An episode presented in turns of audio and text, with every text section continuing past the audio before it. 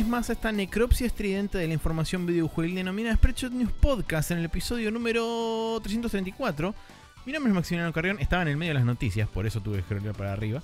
Eh, mi nombre es Maximiliano Carrión y estoy acompañado, como siempre, como todas las semanas, por el señor Nicolás Vegas Palermo. Hola Nico, ¿cómo estás? Hola Maxi, estoy acá con sueño, me habría levantado hace demasiado poco eh, el día de hoy y esa es la que tenemos. Em, y nada, es fácil de acordarse que estamos en 334 porque agarrás la edad de Super Cristo y le sumas uno. Claro, en Mega ahí Cristo. estás. Perdón. Eh, Mega Cristo, perdón, sí. Eh, que ambas aplican. Es increíble Sí. ese comentario. Comentarios de Year, Gustavo Iki Robles, gracias. Eh, y ahora agradeceremos a los demás. Pero comentarios de Year. La Sí. edad de Mega Cristo. Aguante. Em, nada. Y eso, sábado de grabar podcast, eh, jugar jueguitos y, vivir la vida. Y qué bien que me vino este viento que estuvo haciendo ayer. Sí. Hermoso. Her- hermoso. Ayer No- me cagué de frío y fue genial. Nos vino bien a todos. pantalón largo. eh, perfecto estaba ayer. Eh, me fui a comer un asado a la noche, estaba en el patio de un amigo así todo tapado como... Qué lindo, la puta madre. Bueno, Sí. Parece increíble que estemos a mitad de enero con este clima, pero aguante todo. Sí. Eh, bien, en otro, en otro orden de cosas vamos a agradecerle también a la gente que pasó, dejó comentarios y demás, como por ejemplo nuestra, nuestra titular oficial de títulos alternativos, Rocío Córdoba. Sí, Eh, renamer del podcast. eh, Sí, eh, es Renamer oficial a partir de ahora, su, título honorífico para nuestro podcast. Eh, Jorge Peiret, Marcio Rosa, Ignacio Gut, Sergio Suárez, Gustavo Iki Robles con el comentario justamente de 333, la de Megacristo, comentario of the year. Sí. Teodoro Cordura que pidió una review tendenciosa de los bizcochitos, así que adelante Sí. el especialista. Eh, sí, eran Don Satur dulces, clásico, funcional, delicioso. 5 de 5 bizcochos de Ider. Eh, eso es lo más tendencioso que tengo en el momento. Eh, la verdad es que me gustan los salados también, así que no sé si son los bizcochos de Ider, pero si vos lo querés tendencioso, ahí lo tenés.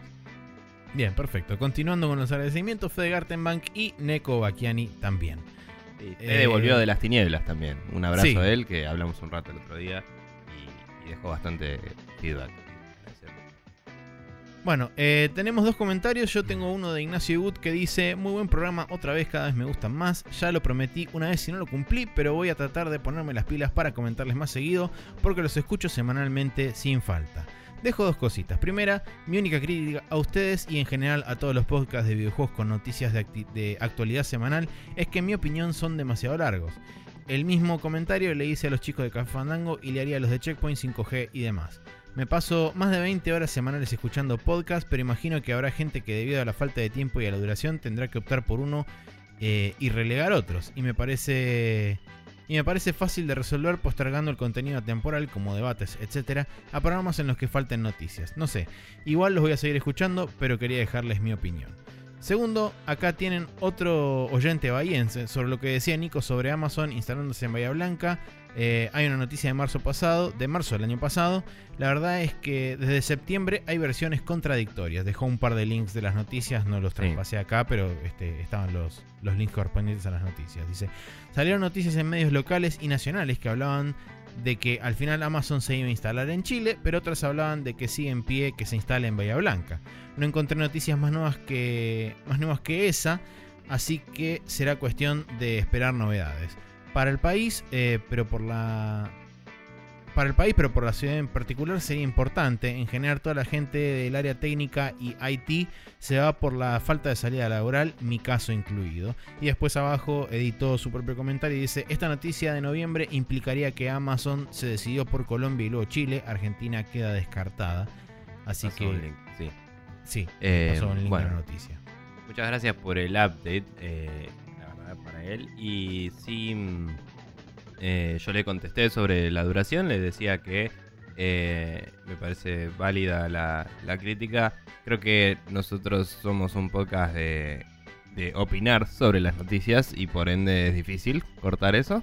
Eh, y quizás podemos revisar las duraciones de nuestras secciones. La verdad es que cuando nuestros capítulos son normales duran una hora y media. Y, Sí, una hora y media, una hora cuarenta más o menos es lo que normalmente suelen durar. sí. Muchas veces sucede que por ahí nos colgamos hablando de cosas en los juegos o por ahí nos metemos Mm. en demasiado detalle o por ahí me, me ha pasado también de escuchar programas anteriores y por ahí repetimos dos, tres veces lo mismo hablando en diferentes momentos sobre el mismo juego. Eh, Mm. pero bueno, son cosas que, que a veces pasan. Y Sí. después, bueno, están la- los, los imponderables medio como que son los capítulos especiales, como por ejemplo los capítulos de fin de año que sabemos que van a ser largos.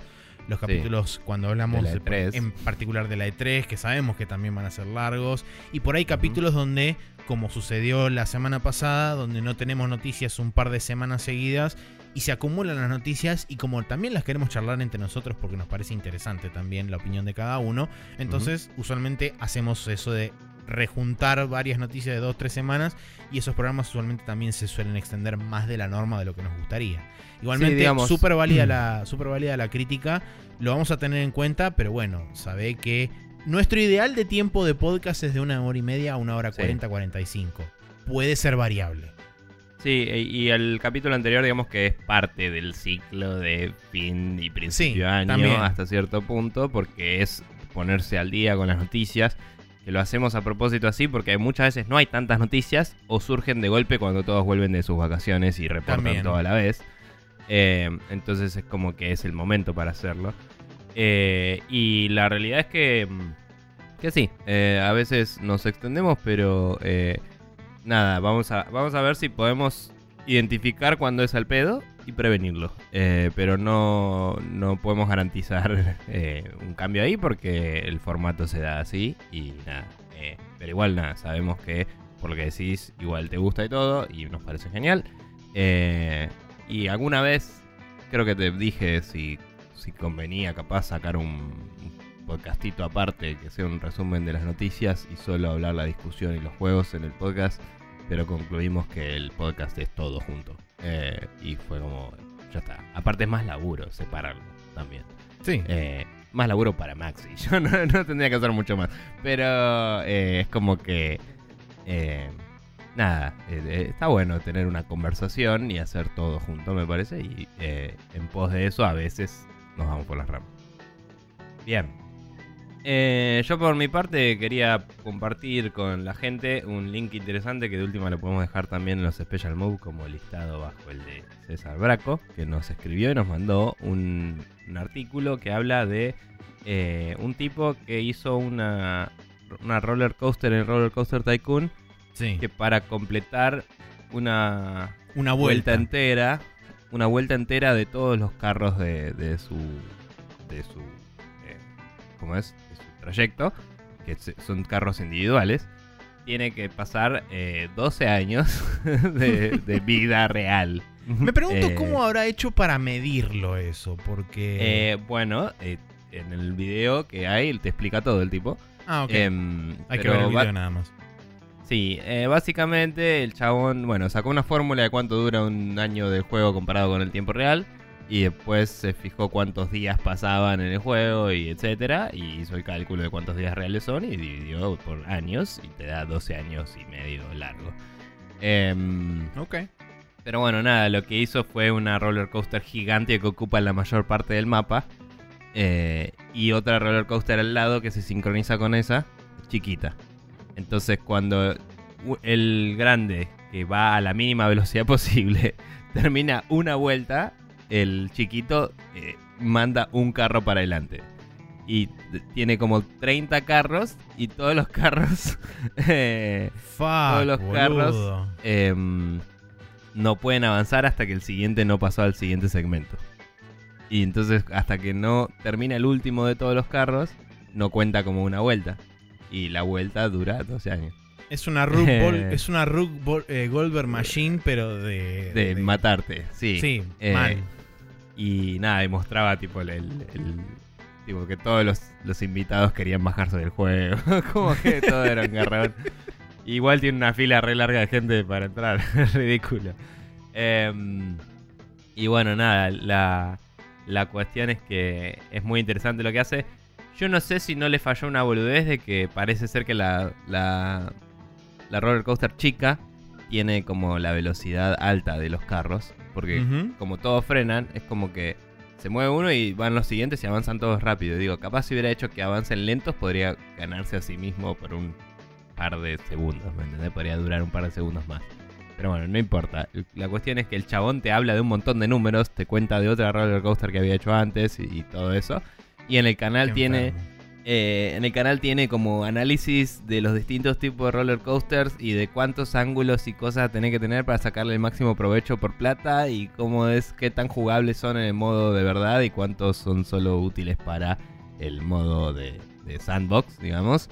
Y, todas las cosas que pues es un enfermo del orto que viene jugando al, Open eh, eh, Open Roller Coaster Tycoon hace mucho tiempo y está con eso, a pleno. Pero bueno, nada, es interesante por lo menos porque es lindo ver esta gente que le gusta. yo había visto un, video similar, pero del Sin City creo que era 4, de un mm. chabón que había intentado maximizar el mapa a pleno con todas las zonas y qué sé yo. Un enfermo absoluto. Creo que había estado como. hermosas las ciudades, eran como patrones refractales locos. Sí, sí, sí. Mm. Además, para colmo, el chabón había estado como, no sé, creo que ocho meses diseñándolo en papel antes de hacerlo en el juego. Y era como. ¿Qué necesidad? ¿Por qué? Pero bueno, en fin. Porque creo que es porque si, si el chabón no hacía todo medio de una, el juego mismo podía, mientras estaba creando algo, bajarle los números a otro. Y y hacer que tengas que tirar una parte de abajo y volverla a hacer, ¿viste? O algo así. es posible, sí. Igual no sé si su proyecto eran módulos repetibles, pero no sé si su proyecto estaba pensado para ser jugable o si era tipo lo hago y sí una, suerte de experimento, claro. Claro, eh, eso tendría que volver a verlo porque estaría bueno ver si el chabón lo pensó para ir creciendo de a poco y es como un core que se expande o no. Claro, no me acuerdo de eso. Pero bueno, nada, eh, gente nerda haciendo cosas lindas en juegos de daño y culo. Eh, eh, de, YouTube Channel. nada. pueden dejarnos reviews en nuestra página de Facebook si quieren. Pueden comentarnos en, por mail en sprechonews.gmail sobre cosas largas que quieran comentarnos. Pueden mandarnos temas de discusión que quieran que discutamos, etc. pueden mandarnos feedback en facebook.com directamente sobre el capítulo. Nos comentan y podemos ahí leer sus comentarios. Eh, pueden también tuitearnos como hace Rocío Córdoba, títulos eh, alternativos o lo que ustedes quieran en arroba News. Eh, también pueden mandar preguntas en el formulario correspondiente que está piñado en Twitter y está en la parte de contactas en Facebook. Y si no, no sé, señales de humo algún día interpretaremos, pero depende más de nuestro rango visual. Así que Así es. no se los recomiendo. No. Eh, bien, dicho todo eso, vamos a pasar ahora sí oficialmente a la primera sección de nuestro programa, que como siempre es el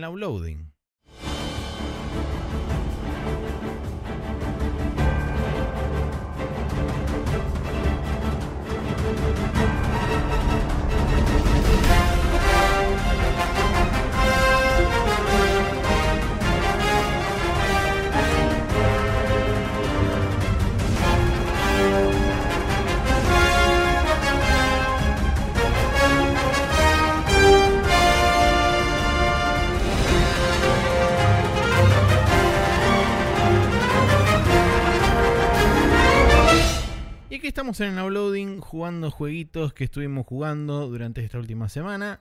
Eh, tenemos eh, cosas repetidas, cosas que se han expandido en el horizonte de los jueguitos y cosas que solamente se juegan para confirmar que no querés jugar esas cosas. Eh, así que arranquemos por algún lado. Bien, voy a arrancar por decirte que si querés no jugar más a esa cosa que no querés jugar, hay forma de modearlo en PC para jugar más tiempo a eso. Bien. Pero eso. Bueno, estuviste jugando a la demo de Resident Evil 2. ¿Por qué no eh, querés jugar más al Resident Evil 2? Básicamente la cuestión viene por este lado. Eh, yo al Resident Evil 2 lo conozco como un juego donde tenés una cámara fija, donde tenés controles de tanque y donde la historia es super clase B, pochoclera y demás. Eh, este juego obvia todo eso, entonces no es un juego para mí. Por ende, no lo voy a jugar. Pero bueno, para hablar puntualmente de qué se trata la demo del Resident Evil 2, eh, es una demo temporizada, o sea que tiene un, contador de 30 minutos, el cual va descontando una vez que vos le das Start Game. Eh, el segmento, por lo que pude ver, porque por supuesto se me terminan los 30 minutos antes de que pudiera hacer mucho, Em, sí. El segmento es la parte de la estación de policía, una vez que el león llega a la estación de policía y resolver todos los puzzles que hay ahí adentro. Eh. Por supuesto que al ser una remake y tener, este, digamos, la, la orientación similar a lo que es la remake del Resident Evil 1, tiene cosas agregadas. No recuerdo ahora exactamente, eh, digamos, el- la distribución del escenario del, original, ni si agregaron cosas nuevas o no, la verdad no, no lo noté yo personalmente. Seguramente Y sí. pasaron muchos años, pero Pasaron hay, hay muchos años seguro también, comparaciones en. YouTube y todo eso. Seguro que hay comparaciones en YouTube. Sí, que se seguro, ver seguro. Pero quieran. personalmente, digamos que el Resident Evil 2 lo jugué también hace bocha de tiempo y no es un juego que haya rejugado mucho a lo largo del tiempo. Em, pero bueno, puntualmente para hablar de lo que en lo que respecta en sí a la demo, eh, la, la cámara es la cámara similar al Resident Evil 4. La diferencia está en que eh, vos podés caminar y apuntar, Gloria, eh, porque aparentemente eso era como muy necesario según la gente. Eh, la verdad que el Resident Evil, el, el RE Engine, eh, es- hace un laburo muy muy bueno en, en generar atmósfera de tensión. Porque es un engine que está preparado, digamos, para crear escenarios oscuros y que realmente son como agobiantes y son medio como eh, lo contrario de agorafóbico, no me sale ahora la palabra. Eh, Claustrofóbico. eso, gracias. Eh, son escenarios bastante claustrofóbicos, sobre todo en la parte de lo que son los pasillos y demás del interior de la estación de policía, por lo menos. Y la verdad que tiene una fidelidad visual que te vende realmente muchísimo. Todo excepto las caras, porque este año yo me parece que tengo un problema con las caras, porque ya vamos a hablar de otra noticia más adelante con respecto al tema de las caras, pero eh, en este caso eh, jugué, digamos, puse un, un par- parte de la demo en inglés y después lo puse en japonés. Por supuesto, el lip sync, el lip sync de las caras y de las animaciones faciales está hecha toda para el idioma en inglés. Entonces, cuando lo pones Sí. en japonés, queda todavía peor. Pero bueno, eh, para hablar puntualmente de lo que es el, las animaciones faciales y demás en inglés, son súper acertadas y son súper, digamos, este copian perfectamente eh, la, digamos, la vocalización de las personas, pero tienen algo que se ve súper antinatural y súper chocante. eh, y además que parecen muñecos de cera realmente. Cuando, cuando tenés los close-ups de, de primeros planos, tanto de León como del el resto de los personajes, parecen realmente muñecos de cera, lo cual es rarísimo y queda como muy chocante. Pero bueno, fuera, fuera de eso, es un Resident Evil clásico, excepto por la posición de la cámara. Vos tenés un inventario donde tenés que ir combinando determinadas cosas para justamente poder ahorrar espacio y demás. Eh, está bastante, por lo que pude ver, bastante orientado a puzzles. Y, y en cuanto a lo que son los enemigos, por lo menos los zombies, eh, tenés la posibilidad, por supuesto, de apuntarle a varias partes del cuerpo, lo cual hace que los zombies actúen de diferentes formas. Por ejemplo, vos le podés pegar un tiro en el pie o en la pierna y haces que el zombie se trastabille y por ahí se caiga automáticamente, lo cual a vos te da la ventaja porque después puedes ir con el cuchillo y, y ahorrar balas. Si no, tenés la posibilidad, por ejemplo, de pegarle tiros en la cabeza, lo cual hace también que por ahí de uno o dos pasos para atrás, lo cual te da una ventana de tiempo en el caso de que vos quieras escapar y no quieras enfrentarte a esos zombies. Sí. O sea, hay una, hay una evolución, si querés, eh, con respecto a lo que era básicamente sacarte bichos de encima en los juegos anteriores con la cámara, con la cámara digamos, fija, que no tenías realmente mucha manera de apuntar, excepto apuntar hacia arriba con, con el arma y cuando lo tenías bien cerca disparar y podías tener la chance de pegarle un headshot. Con la shotgun era más fácil eso. Em, pero bueno, fuera, fuera de eso, la verdad que no... No puedo decir mucho más porque, como dije, pude investigar un poco yendo por ahí, qué sé Sí. yo. eh, Se acabó el tiempo. y se me terminó el tiempo realmente. Principalmente porque no, es- no te digo que estaba yendo súper lento y súper cagado en las patas, pero siendo yo cagón como soy, es un juego que genera bastante más tensión de lo que me generaba un, un juego como Resident Evil 2. Y por eso digo que también no es un juego para mí, porque... Sí, eso te iba a preguntar, porque usando el motor del 7 y habiendo pasado el 7 tanta tanto appraisal, ¿no? Tanta eh, renombre por la gente, me preguntaba si lo habían tirado más para el lado del terror, eh, diría estereotípico, eh, contemporáneo, que es un poco más eh, grotesco, violento y, y- Sí, y no sé, como tiene mucho de eso. Hay mucho gore porn, ¿no? básicamente.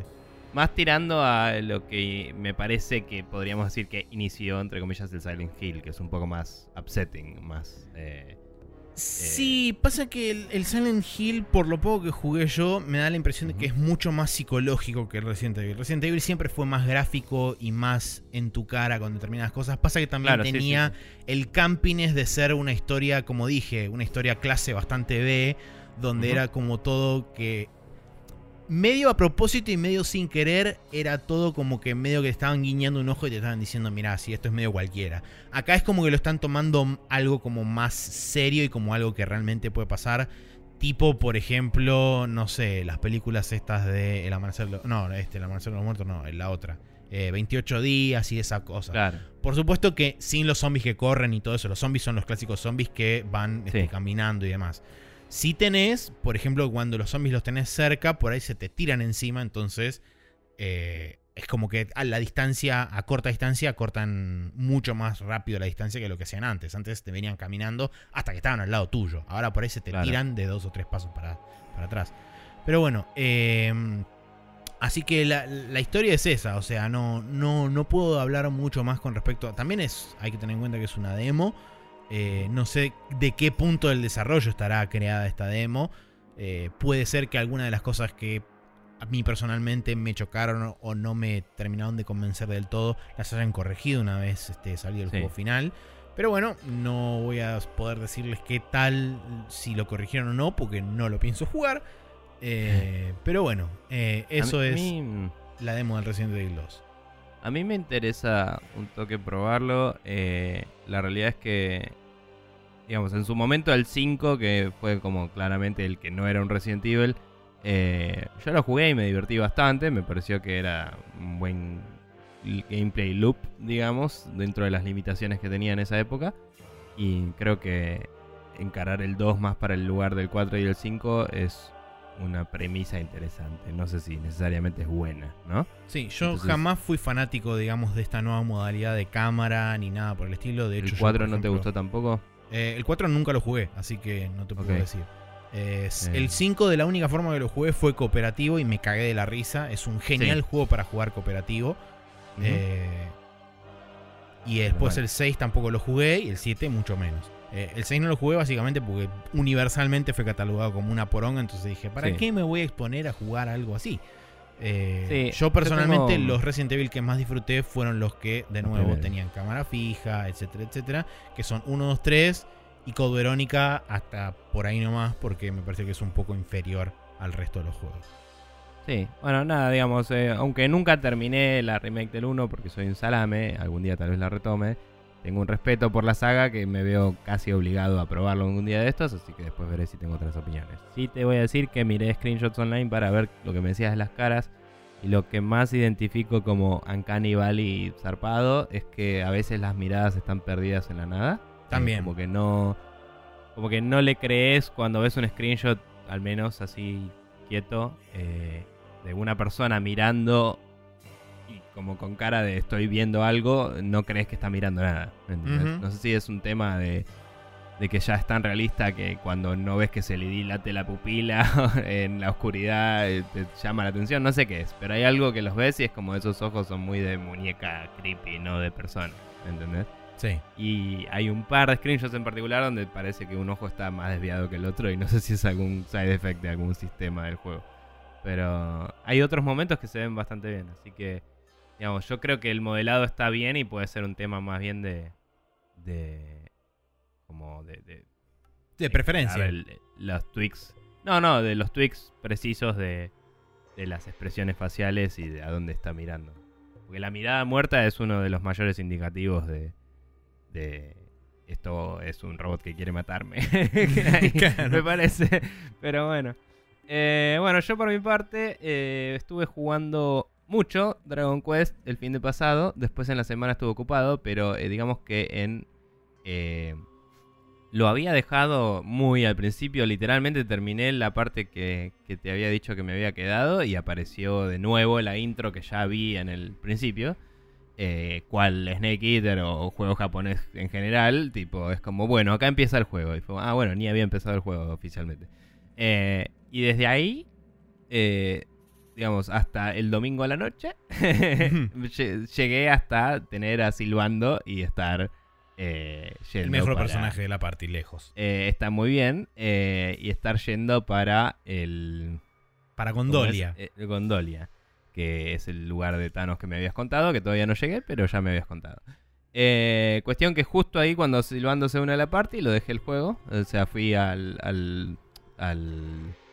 Al coso más campamento. cercano, al campamento más cercano. Eh, manejé un par de boludeces y lo grabé ahí. Y lo tengo que seguir. Pero bueno, en el medio la pasé súper bien. Un par de veces interrumpí el gameplay y volví. Y me agradó saber que tenía este sistema de resumen de lo que estuviste haciendo últimamente. Que está muy bien implementado. La cantidad de texto que tienen que haber localizado para poder soportar todos las, las resu- los resúmenes que hacen eh, me parece bastante impresionante. Sí, igual me da la Em. impresión de que deben tener como puntos fijos y dependiendo de dónde estás te ponen uno u otro. A ver, tienen un resumen de toda la trama entera del juego con checkpoints. Y te van marcando, tipo, bueno, esto, esto, esto. Pero tienen que saber dónde también empezar el relato. Entonces, Sí, obvio. Tienen que ser secciones con checkpoints en el medio y revelarte una parte o la otra. Me pareció un buen laburo, digo. Porque Sí, sí, obvio. Inclusive alguna vez me metí, salí y me volví a meter al rato, tipo, y, y como que ya me- el resumen empezaba contándome lo mismo de otra forma, ¿me entendés?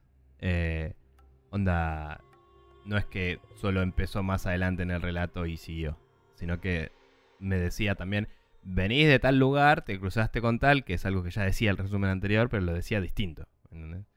Entonces nada, zarpado. Em, pero bueno, cuando tenés un juego que está en zonas divididas por mapas y también tenés una máquina de estados, podés hacer eso.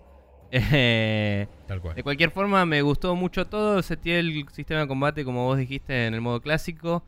Eh, le puse el mod de música y esas dos cosas me elevaron el juego al infinito. Y no entiendo cómo el sistema de combate clásico no es el default. Y, Eso es o raro. Que, o que te lo pregunte al principio, como hace el Chrono Trigger de Nintendo DS, que te pregunta cómo querés manejar el combate y te da opciones. Y después te empieza el juego. ¿Entendés?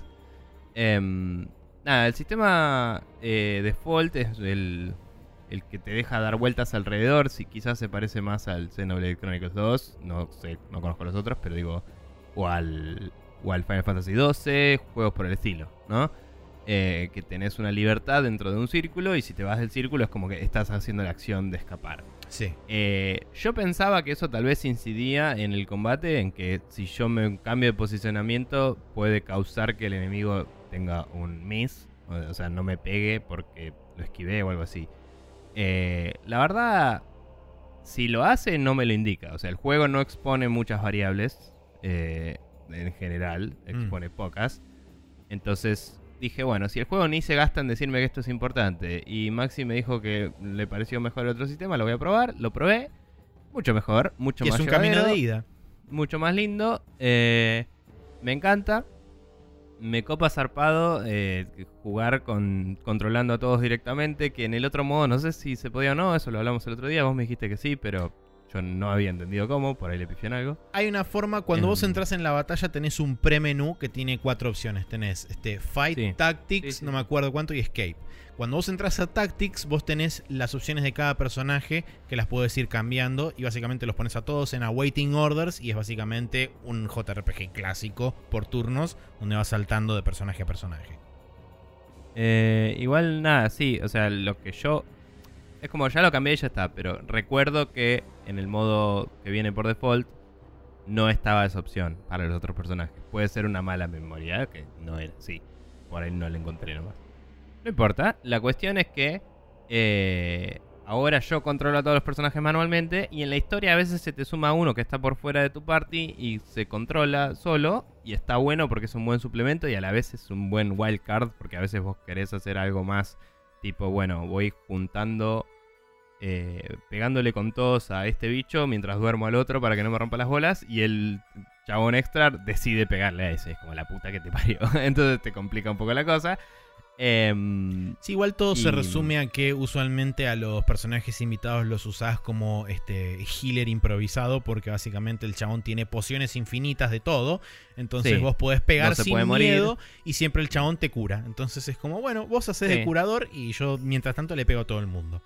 Sí, no se puede morir, suele hacerte support, no, no necesariamente curar, pero a veces también te, te, si te de o stuns o- cosas. Sí. Eh, pero bueno, nada, la verdad es que eh, igual es, digo, es interesante tener gente fuera de la party ayudándote por la historia, que es algo muy clásico de JRPGs más viejos. Eh, en los nuevos no sé si lo vi tanto, tampoco jugué tantos.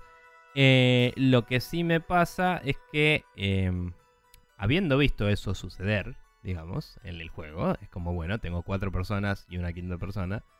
Inmediatamente después, cuando esa persona decide unirse a tu party y te dice, tenés cinco personas, tenés que sacar a una, me hincho las bolas. Porque es como, chicos, ya tenemos más de 8 bits de proceso, podemos usar una party que tenga muchos spells y muchas eh, habilidades y tener todo eso en memoria, claramente. O sea, yo entiendo, lo entiendo, está todo bien. Pero también podés balancear el juego y dejarme jugar con todos mis personajes y reconocer que si en la ficción están todos juntos, no tiene ningún sentido para nada no jugar con todos. No lo tiene, es estúpido. No me gusta decidir entre Silvando y Eric, aunque Silvando sea mucho más carismático y divertido, me gusta jugar con Eric. ¿Entendés? Y es como, Sí. bueno, los dos son medio rogue y uno tiene unos stats y otro tiene otros y otras habilidades. Y es como, ok, déjame tener los dos, no me rompa las pelotas. Ahora me acabo de acordar Eso. de otra cosa. eh, el, el- el Ujú. otro ítem que está dentro de ese menú que te dije es Formation. Y ese ítem, es, ese particular slot es, importantísimo porque básicamente te permite switchar cualquier personaje de la party on the fly mientras estás peleando. Bueno, eh, crédito parcial porque es cierto que en cualquier momento puedes volver a cambiar los tactics y eso y es bastante accesible. O sea, el juego tiene muchas opciones de accesibilidad y de mejoras de calidad de vida de juegos clásicos Sí. que están muy buenas. Se manejan muy bien. eh, lo- los menús pueden ser un poco tediosos en algunos sentidos, pero se maneja muy bien todo. Todo está muy bien como declarado esto te conviene más que esto. Tenés mucho auto-equip para Sí. defensa, ataque, magia y como que te cambia. Vos le pones todos los ítems equipables adentro de la mochila de tu personaje y le decís equipate para ataque y se, se hace solo y no vas a tener un mejor setup para ataque físico. Ujú. Eh, y eso me pareció muy bueno, porque yo directamente dejo dos o tres armas en cada personaje y eh, casi siempre veo que la opción que quiero hacer eh, alcanza con cambiarle el prototipo, digamos, de personaje que, en, esa opción. Eh, nada, la verdad que está buenísimo todas esas cosas de calidad de vida. No se me había ocurrido que puedo hacer eso que vos decís y cambiar on the fly. Por suerte ni arranqué a jugar con 5 en la party porque justamente ahí es donde lo dejé, así que ahora puedo usar ese dato el resto del juego. Yo lo descubrí como a las Eh, 40 horas eso, pero bueno, no importa. Bueno, gracias. Eh, Por eso te lo dije. no, bien, bien, pero digo, eh, esas son cosas que eh, el, el tutorial que te dice, tenés que cambiar acá, no te dice, podés hacer esto en la pelea. Mm. Es como, decímelo. Eh, o, o espero que la próxima pelea que haya me digas, si querés puedes cambiar acá. Fíjate. No sé. Pero digo, me parece muy esencial ese dato porque la verdad es que mitiga zarpado el problema que yo estoy planteando. Mm, Posta. No lo resuelve. No. Me parece que es medio boludo porque al final es lo mismo. Y Es un buen Eh, camino alternativo el que plantea. sí, sí, es, es como, bueno, me gusta esta convención vieja, pero también la, la subvierto un poco, ¿no? Está bien. Bueno, eh, mi- la animosidad que tenía hacia la decisión eh, se cayó Mermó bastante. consistentemente. Se, se cayó bastante, pero me parece igual que es una limitación pelotuda. Sí, igual, igual lo, comprendo porque de hecho inclusive hay juegos que por ejemplo en su momento también tenían 6 o hasta 8 personajes en pantalla Sí, que los podías también. organizar en dos filas. Podías tener incluso fila de adelante y fila de atrás y los podías ir swapeando dependiendo de quién, eh, de, de quién era el turno de atacar y con las manos le pego al micrófono también porque... Es que inclusive podrías hacer como decías vos, básicamente, y dejar atrás como soporte a los personajes. Y que sean vulnerables, ponele, y, y matables. Pero decir, bueno, armo tal cual, la fila de soportes, y esos ponele que no los puedes usar y lo único que hacen es bufear y bufear. Y es como, bueno, yo elijo quiénes hacen eso y quiénes atacan. Y me parece que es una un compromiso bastante aceptable también. Eh, y te permite optimizar la party como quieras. Y porque no los puedes usar, eh, sería un poco más desafiante el, preocuparte de quién cura a quién y eso, ponele. Eh, no sé, creo. No sé, hay formas de resolverlo. Lo que digo es, a lo sumo pone más bichos y déjame tener todos mis chabones en la party. Y, y balancearlo. Total, hoy no es un problema. Antes era un problema de memoria. Es la única razón por la que existe esa limitación originalmente. Porque en la ficción, como decías, siempre, siempre están todos los personajes. Siempre camina uno y están todos adentro. Claro. es como, es así. Eso también pasa en el juego que digo, porque al principio del juego me perseguía la gema, la, mina esta. Sí. Y después eh, estoy solo. Y después te persigue Eric y después estás solo. Y es como que el personaje que te acompaña por historia te sigue caminando. Y, y después después cuando se une el personaje invitado o huésped aparece temporalmente atrás tuyo, pero no es que se une oficialmente al grupo de viajantes, mm. está adentro del personaje principal y no aparece y es invisible. Claro, estaría bueno que no sé, siempre te siga el que tiene algo relevante para decir, ponele o, algo así. Eh, esas boludeces que por ahí salieron de otros juegos nada que ver, tipo el Uncharted de está bueno que tu personaje tenga alguien con quien rebotar ideas o, que te sientas que no estás solo en el mundo. Eh, eh, o sea, son, es como que el tener a alguien que te acompaña en el, en el juego te añade a que el mundo está vivo. Porque cuando todo el mundo parece vivo, pero vos sos un personaje solo, y no es la característica de tu personaje, porque claramente viajas con una party, eh, se siente raro el ambiente. Pero bueno, no importa. Es un juegazo, le estoy pasando súper bien. No vicio así un, JRPG hace bocha. Y la estoy pasando increíble y me encanta. Me alegro. Em, eso. Maxi, ¿jugaste algo más? Sí, eh, continuando con la japoneada, porque yo continúo jugando Tales of Vesperia eh, Definitive Edition, lo continúo jugando en PC, como dije la semana pasada. Le metí un poco más de tiempo, le debo andar alrededor de las 11 horas, 11 horas y monedas. Eh, me sorprende lo rápido que me introdujeron a un buen porcentaje de la party. Eh, lo cual realmente no esperaba y si bien no tengo realmente parámetro para poder definirlo con respecto a otros JRPGs porque nunca llevo realmente registro de, ah, mira, este me lo dieron más rápido que este, eh, realmente me sorprendió porque en muy poco tiempo no sé cómo decirte, en, dos horas ya tenía como el grupo de cuatro que podía estar presente en un escenario de combate. cuando normalmente no es tan así. La semana pasada hablamos un poquito de eso, igual. Que justamente que te dije, pasaron un montón de cosas en la Sí, en una hora y media que, había jugado pasaron un montón de cosas. Bueno, en estas, eh, ponele en las primeras tres horas, ya tenía un grupo de cuatro personajes con los cuales podía enfrentarme a los enemigos. Y después se terminó sumando un quinto. Y ahora sí hay como un poco más de espacio como para dejar respirar un poco la historia, para poder avanzar un poco las, este, las intenciones de cada uno de los personajes y para poder, digamos, eh, establecer un poco más el mundo y de, qué va todo y demás. Y, creo que me da la impresión también lo, lo, hicieron para justamente no atosigarte con 10 millones de plotlines a la vez y que cada uno tiene su interés y que cada, cada punta, digamos, de la party tira para un lugar diferente. Porque eso es algo que, tiene, que por lo menos me pareció que interesante de este juego. Cada uno de los party members que se te une, exceptuando dos puntualmente, tienen como su objetivo particular y su, digamos, misión eh, que quieren cumplir. Y es como que cada uno está como tirando para ver a qué se le da prioridad en cada momento. Por supuesto que siempre terminas yendo hacia donde necesitas que ir por la historia, pero es interesante, digamos, el, planteo que te hace de, ok, bueno, decidamos para dónde queremos ir, porque somos un grupo que tiene cada uno un objetivo diferente y es como, bueno, ok, ¿a quién le vamos a dar prioridad en cada momento? Eh, eso me pareció interesante como planteo desde el punto de vista de la narrativa. Con respecto a los personajes, la verdad que hasta ahora no puedo decir que ninguno sea realmente malo. Cada uno de los personajes tiene como su peculiaridad o, su particularidad y los hace súper entrañables a todos en diferentes formas.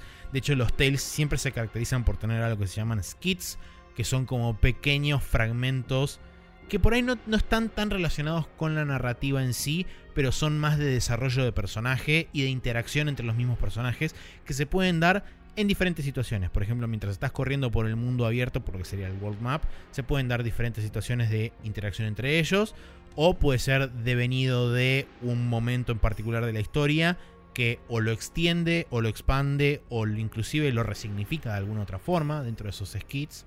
Eh, lo cual también es interesante. Sí me parece que, que en, en líneas generales es una norma de los Tales.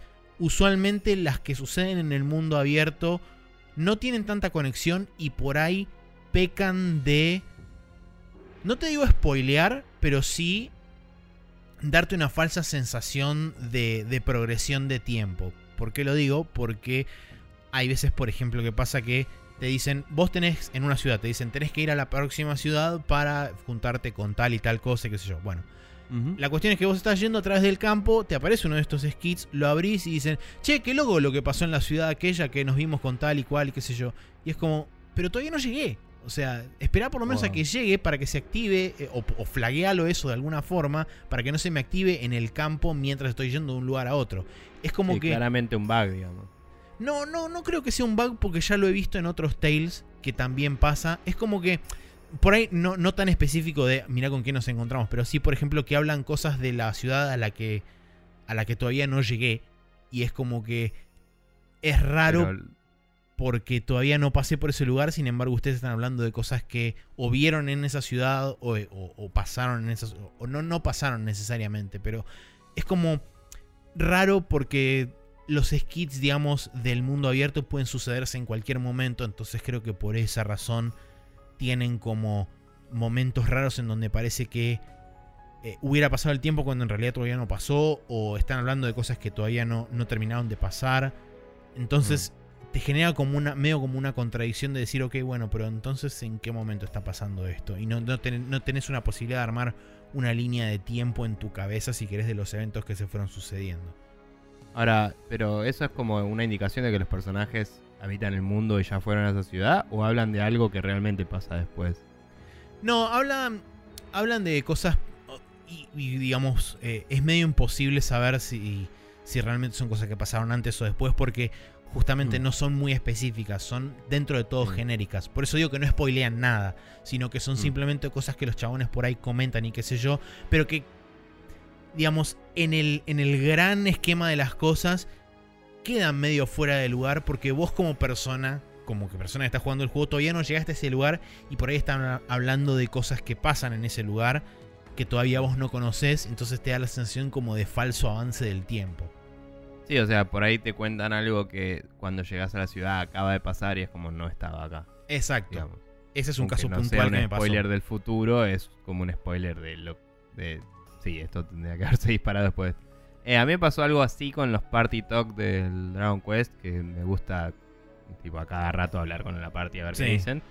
Y a veces dicen onda eh, no sé, qué loco el regente de tal lugar, ¿no? Y es como, no sé, todavía no lo conocí y no sabía que tenía que ir a conocerlo, gracias. Bueno, similar, Pero- muy similar a eso. Pero Pero creo sí. que es justamente por un tema de que deben manejar esos puntos en la narrativa y es como, bueno, sí. cruzaste un umbral de ese punto, a partir de ahora tiene este diálogo o tiene este diálogo dentro de X opciones y es como, bueno, puede pasar. Eh, una boludez. Es súper menor igual la queja, ¿eh? o sea, Sí, no es que me rompió el suspension of disbelief ni nada por el estilo, es simplemente decir. Quizás estaría bueno que lo revean de alguna forma, de flaguearlo de alguna forma, cosa de que esos tipos de skits no se activen hasta que no pases por primera vez por una ciudad, por ejemplo. Ajá. Eh, una boludez que iba a agregar del Dragon Quest, nada que ver, pero me acordé por esto del regente del lugar, etcétera, es que mm, en la ciudad del desierto, cuyo nombre en este momento no me sale, algo Gal- Galopia, no sé, algo así que era de Galópolis, esa, em, me hizo acordar bastante a la ciudad de los eh, Gerudos de, Sí, de tiene una onda. Zelda. Me pregunto si habrán como tomado inspiración de varios lados, porque viste que ya había mencionado algo así antes, de que me había recordado algún Zelda anterior y, y no sé, es como que tiene cosas que me aluden a otras cosas. Y no, no en el sentido de, ah, es un juego genérico, entonces se parece a todos, sino en el palacio de, de Galópolis. Vas a la parte del trono y es muy igual al de en algunos sentidos, en la disposición y en cómo está armado, al de Gerudo de Zelda. Em, que parece un tributo, digamos.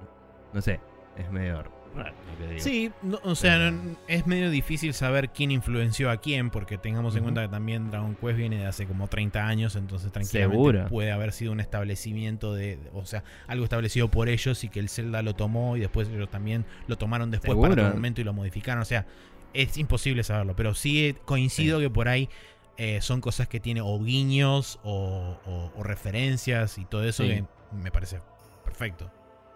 Sí, bueno, nada, continúa con, lo tuyo. Sí. Bueno, no, no tengo realmente mucho más para decir con respecto a, la narrativa. El, combate es eh, bastante clásico. Es como dije, eh, te topas con un enemigo, se rompe la pantalla, instancia de pelea, eh, donde cada uno de los botones, perdón, el círculo o, la, la B sería en, en el botón de, en el control de Xbox, sirve de los ataques normales, la X o la A es donde vos tenés todas las skills o las artes que pueden ser tanto magias como skills de combate, como lo que se llaman... eh, eh, no me sale ahora, pero son como artes especiales Sí. que a partir de determinado momento, que fue hace como, no sé, media hora, 40 minutos, cuando casi lo dejé de jugar, eh, te dan la posibilidad de que ese arte lo puedas encadenar a un arte especial que se llama Burst Arte, que asumo que es como una especie de movimiento especial loco,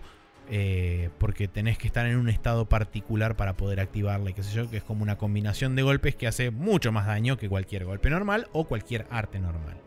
Eh, por supuesto que esto sirve para los jefes. Y hablando de los jefes, quiero decir, eh, y que en líneas generales, muchos de los enemigos me parecen como muy... No, no es bullet spongy, pero es el concepto similar. O sea, requieren de muchos ataques barra muchos golpes para eh, matarlos. En particular lo que son los jefes. Es como que... eh, por alguna, por alguna razón o por algún sentido, eh, es como que están, no te digo fuera de escala, pero que me resulta notoriamente costoso matar a los bichos. No digo difícil, digo costoso. O sea que tardo mucho tiempo en matar a los bichos, que no necesariamente implica dificultad en matarlos, que es diferente. Me estoy preocupando bastante de actualizar lo más posible mi equipamiento en cada una de las ciudades y comprando los ítems que necesito, las armas, armaduras, etc. O sea que en cuanto a upgrades se refiere de cada uno de los personajes, estoy, no te digo perfecto, pero estoy creo que bastante bien con respecto a lo que tendría que tener equipado. Sin embargo, aún así, me cuesta matar a los enemigos eh, en cualquier, digamos, batalla normal y lo que son las boss battles el, hasta ahora las 3 o 4 boss battles que tuve son realmente órdenes de magnitud más larga que cualquier pelea normal. No tanto por la dificultad en sí del jefe, sino por la cantidad de daño que consumen matarlos. Bien. Que es algo que me pareció... No sé si choto es necesariamente la palabra, pero sí Mm. me parece que busca un poco alargar eh, el gameplay de forma ficticia. O sea, Sí, porque... el, el- el hacer bullet sponging, eh, pero bueno, eh, sword sponging, lo que sea. Claro, sí, sword Eh, sponging. eh, en los RPG siempre fue para mí un indicio de mal balance, porque significa que para poder ganarle rápido tenés que grindear. Y si no, básicamente la pelea es un grind. Entonces es como que. No sé, yo comparo todo con el Chrono Trigger y es como, ¿es como el Chrono Trigger o no? No, bueno, está mal. Sí. Porque el Chrono Trigger es un juego en el que eh, tenés todas estas cosas relacionadas al posicionamiento y a los elementos y todo, entonces siempre puedes explotar esas combinaciones para hacer más eficiente la pelea. Entonces, si lo único que tenés que hacer en la pelea es hacer daño y curarte, eh, no es un puzzle, no es un boss interesante, no hay, no- no es, es, lo mismo que un monstruo chico, pero dura más. Y es como, no, no sé, no sé si es el caso, por ahí son interesantes, pero digo, si tengo 70 iteraciones para terminarlo, deja de ser interesante. Sí, no, no, eh, seguro. O sea, no, no tiene tanto que ver con que es un monstruo chiquito escalado, los, los bosses, pero tiene que ver con la cantidad de daño que requiere matarlos, básicamente. Claro. Eh, es como demasiado dispar, eh, inclusive desde de los, digamos, de los, de los bichos comunes, es demasiado dispar y como dije, las batallas consumen mucho tiempo, no particularmente por su dificultad, que por supuesto los jefes tienen una dificultad más elevada que el resto de los bichos, por lógica, pero más allá de eso, las batallas duran considerablemente más por el simple hecho de que los bichos tienen un montón de HP. Claro, sí, sí, sí. Eh, o sea, cuando me refería a un bicho normal pero más grande, me refería a sus stats, ¿no? A su Ah, ok, ok. Digo, es como, si no es interesante la pelea con él, eh, sino que es una pelea normal pero larga, entonces para mí no es un buen boss. Y si es interesante pero dura tanto que se vuelve aburrida, también. Entonces, para mí es un tema de balance eso. Puede ser. eh, y, y no necesariamente un tema de eh, dificultad. Digamos, no sé Claro. si se entiende la diferencia, Sí, sí, pero sí, yo sí. no sé. Eh, Pero digo, bueno, si, si eh, tengo que grindear para bajarlo rápido, o si esa pelea es un grind, es como que. Sí, no estaría en definitiva, el digamos que nivel el que resultado necesito termina estar. siendo el mismo. Claro, no estoy en el nivel que necesito estar para que esa pelea se termine en un tiempo que yo considero razonable. Eso es lo que digo. Sí. Eh, pero bueno, no, en, líneas generales digamos que el balance es mayormente positivo, o sea, son más las cosas positivas que las nimiedades que tengo, así como para, para encontrarle al juego. Sí me sorprendió, por ejemplo, una de las cosas que me sorprendió también del juego es que prácticamente es inútil utilizar el análogo derecho porque la cámara está dirigida en casi todo momento, excepto en lo que es el mapa mundial. Eh, vos entras a una ciudad y tiene una cámara fija que está medio como en, sobre rieles que te va siguiendo a través de la ciudad. Los planos, digamos, de, de lo que son las ciudades son bastante eh, fáciles de seguir. No tenés cosas ni recovecos raros ni nada de eso. Es como que está todo muy pensado para que la cámara dirigida tenga un, fácil trayecto a través de la ciudad. Em, y por otro lado, otra de las cosas que también iba a decir que se me fue y recién lo tenía en la cabeza. ¿Qué mierda era? Eh, no, no me acuerdo. En fin. Eh, si me acuerdo en otro momento, lo diré la semana que viene. Si no, pasó. Eh, pero bueno, Tales of Vesperia Definitive Edition. Lo voy a seguir jugando eh, hasta que llegue el Ace Combat. Y cuando llegue el Ace Combat, revoleo todo al carajo. Y me voy a volar por los cielos. Y no me importa nada. Está muy Este, No, es mentira. ¿No lo voy a seguir ya? jugando también porque me interesa la historia y demás. ¿Pero no salió ya? Sí, ya ¿El salió, pero todavía no lo tengo porque está ahí Ah, esperando. Cuando te llegue el. Ok. Exacto, pensé cuando me llegue el disco a mí en persona a casa. Pensé que lo ibas a comprar. ¿No salía en PC? Sí, sale en PC, pero sale en febrero en PC. Ah, ok, ok, ok. No dije. Perfecto. Eh, bueno. Así nada, que bien, eh, eso ha sido el now loading de esta semana, donde jugamos Tales of Vesperia Definitive Edition, la demo One Shot de el Resident Evil 2 y el Dragon Quest 11 eh, en PC, que también está para Play 4 y Xbox One. Bien, eh, habiendo dicho todo esto, ahora sí nos vamos a pasar a la próxima sección, que es donde vamos a hablar un poco sobre las noticias de esta última semana.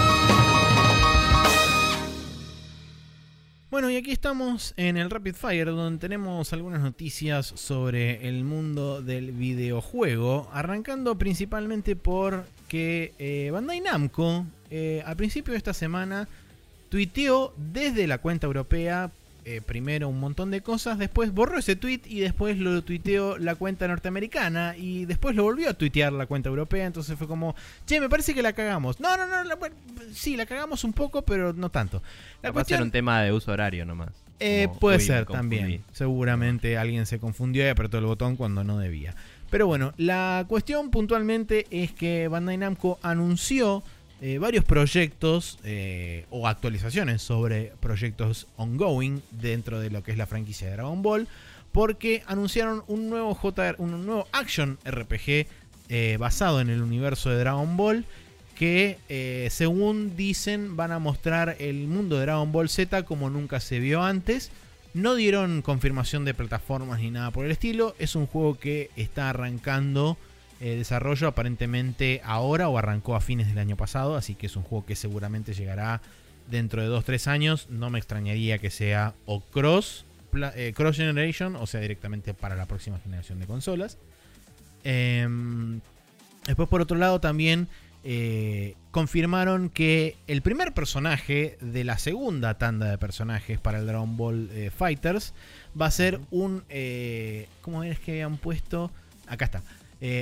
Va a ser un guerrero del universo 11 y automáticamente todo el mundo empezó a poner Jiren, Jiren, Jiren, Jiren. Arre, me fui a fijar. efectivamente, en Dragon Ball Super hay como un torneo de universos. En el universo 11 está este personaje que supuestamente es como el que contra el que Goku se super enfrenta y tiene así como super piñas. Ahí le sale el Instinct, no sé qué garcha, el pelo blanco me parece. Ah, no, bien. No llegué a esa pelea, pero leí el manga hasta ahí. Y después en el sitio donde estaba leyéndolo super legalmente del todo, eh, como que quedaron ahí y no lo siguieron actualizando después.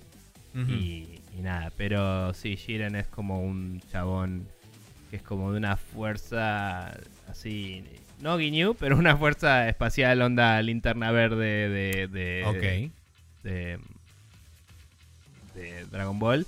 Y es como el guerrero más poderoso de los multiversos, en teoría. Em, por lo menos así lo presentan en el momento en el que yo estaba en el manga. Y sí, y Marcio Rosa pasó una foto de creo que era Famitsu. Que no, de la Shonen Jump. ¿De la Shonen Jump era? Bueno, ok, sí, es Shiren. Eh, sí, eh, ya está prácticamente confirmado. Eh, digamos que la fecha oficial de confirmación y no se sabe si va a ser también el reveal del segundo personaje, porque usualmente lo suelen poner de a pares a los DLCs de los personajes. va a ser el 26 y 27 de 2019, o sea, de este año, y de, de enero, era lo que quería decir, 26 y 27 de enero, en la final del torneo de Dragon Ball Z, de Dragon Ball Fighters, que se hace, no me acuerdo en dónde, creo que es en Estados Unidos. Así que bueno, ahí seguramente van a revelar eh, oficialmente a Jiren y habrá que ver si revelan al segundo personaje que lo va a acompañar. Y por último, lo otro que anunciaron fue también eh, una actualización nueva para Dragon Ball Xenoverse 2, que ellos llaman New Stage donde planean eh, algo que va a ayudar eh, a los que ya vienen jugando Xenoverse a disfrutar más del juego y también va, va a ser algo interesante para la gente que todavía lo quiere probar. no, no, sé bien exactamente qué onda es el Xenoverse, si es un MMO, si es una especie de juego así como multiplayer, pero no MMO. La verdad no tengo mucha idea porque nunca lo jugué. Sé que puedes crearte tu personaje a la Dragon Ball y puedes ir por ahí en, por el mundo, pero no tengo mucha idea con respecto a eso. Se me ocurre que quizás si dicen que es una nueva etapa y qué sé yo, quizás sea algo similar a, bueno, ponemos un, no sé, del nivel, de no sé si tiene niveles siquiera, pero ponele que tenés de nivel 1 a 20, como hace el WoW, como hicieron varios MMOs de decir, bueno, que tenés un trial gratuito para la gente que lo quiere probar de alguna forma y después de ahí, eh, si querés comprar la versión final del juego, podés y podés eh, continuar tu aventura loca por el mundo de Dragon Ball. Muy bien. Pero bueno. Eh, nada, es como que es obvio que si tu juego de, Dragon Ball es lo que más la pegó en la vida de en, la franquicia, de, en la parte de juegos de la franquicia, creo que era el que más había vendido, ¿no? O por lo menos es como el que todo el mundo está hablando. Creo que es el juego de Dragon Ball más vendido de la historia de la franquicia, así que tranquilamente sí puede ser. Y hemos hablado de cómo hypeó en la Evo y cómo todo el mundo sigue cuando se anuncian personajes estando atrás y tiene una comunidad muy activa, entonces es como que vas a explotar eso, al igual que eh, nada, vamos, eh, o sea, no te digo que es directo, pero también como en Capcom el, Monster Hunter World fue el juego más vendido de todos, de golpe el Devil May Cry también tiene caras medio yankees porque en el Monster Hunter World lo habían hecho, ¿me entendés? Es como ese tipo de cosas, es como, bueno, occidentalizar las cosas no funcionó y es así, es ese nuevo Capcom, chicos. Sí, tal em, cual. Y nada, pero bueno. Eh, más Dragon Ball, no creo que nadie se queje. Aguante. Eh, personalmente, a mí yo quiero más Dragon Ball preseta, pero bueno, yo sé que estoy medio solo en esta pelea. Eh, por lo menos para con quien tiene la plata, no necesariamente del lado de los fanáticos. Eh, pero bueno. Em, continuando, tenemos otra noticia de que según reporte desde Kotaku, el proyecto de Star Wars liderado por EA Vancouver fue cancelado nuevamente. digamos. Sí. ¿Por qué? Eh, Sí. Em, Porque la nada. cuestión es la siguiente. Mm. Eh, originalmente este proyecto es el famoso eh, proyecto Ragtag que había iniciado Visceral Games con la participación de Amy Hennig. eh, juego que por supuesto ya nos hemos enterado que fue públicamente cancelado y fue entre comillas reestructurado y fue tomado por EA Vancouver que eh, supuestamente lo iba a transformar en algo más moderno y algo más usable y bla bla bla porque la gente no juega más single player la pelotudez esa que dijo EA Sí, igual no recuerdo. O sea, primero se había anunciado medio como que iba a ser un juego de Boba Fett, me parece. Eh, o, o como que estaba el rumor ahí y medio como que se, se había pseudo confirmado. Y después considerando que una de las películas eh, offshoot que están haciendo es de Boba Fett en teoría, que tampoco sé en qué estado está eso, porque la verdad que No, todas las películas extras están canceladas más allá de los episodios Está bien, pero era una idea eh, que estaban hablando en su momento. Quizás eh, por eso era como bueno, sigamos, no sé qué. Bueno, si me decís que se cancelaron justamente, es como bueno, capaz que no tenés el tie-in o lo que sea de película con juego y no te interesa de golpe. Eh, si es que seguía siendo de Boba Fett, no sé si era el caso. Pero bueno. Em, nada, eh, la verdad es que las fuentes le indicaron a un tipo que está en Kotaku, tres fuentes distintas, entre comillas, eh, que se habría cancelado el juego. Y Vancouver no se sabe a qué se dedicaría ahora, pero dicen que quizás otro juego de Star Wars más. La verdad es que Disney mismo está como tirándole plata a la, a la máquina de producir cosas a ver dónde eh, produce algo y dónde se cae la plata. Y es como que sí es así. Entonces, eh, los está jugando al de pachinko de dinero básicamente Disney no, pero los cambios de decisiones que está tomando son como bastante indicativos de esta situación, ¿no? Es como, bueno, mira, esto no funcionó, esto no, esto sí, esto no, así que tu juego a la basura hacemos otro. Y es como, sí, al final, eh, esto lo decía el otro día Gus de Café Fandango, si te cuesta menos eh, tirar todo al tacho y hacerlo nuevo que seguir en tus proyecciones y en tus estimados de venta y todo, eh, lo haces. Eh, porque como vos querés el profit, no querés el, medir tus gastos.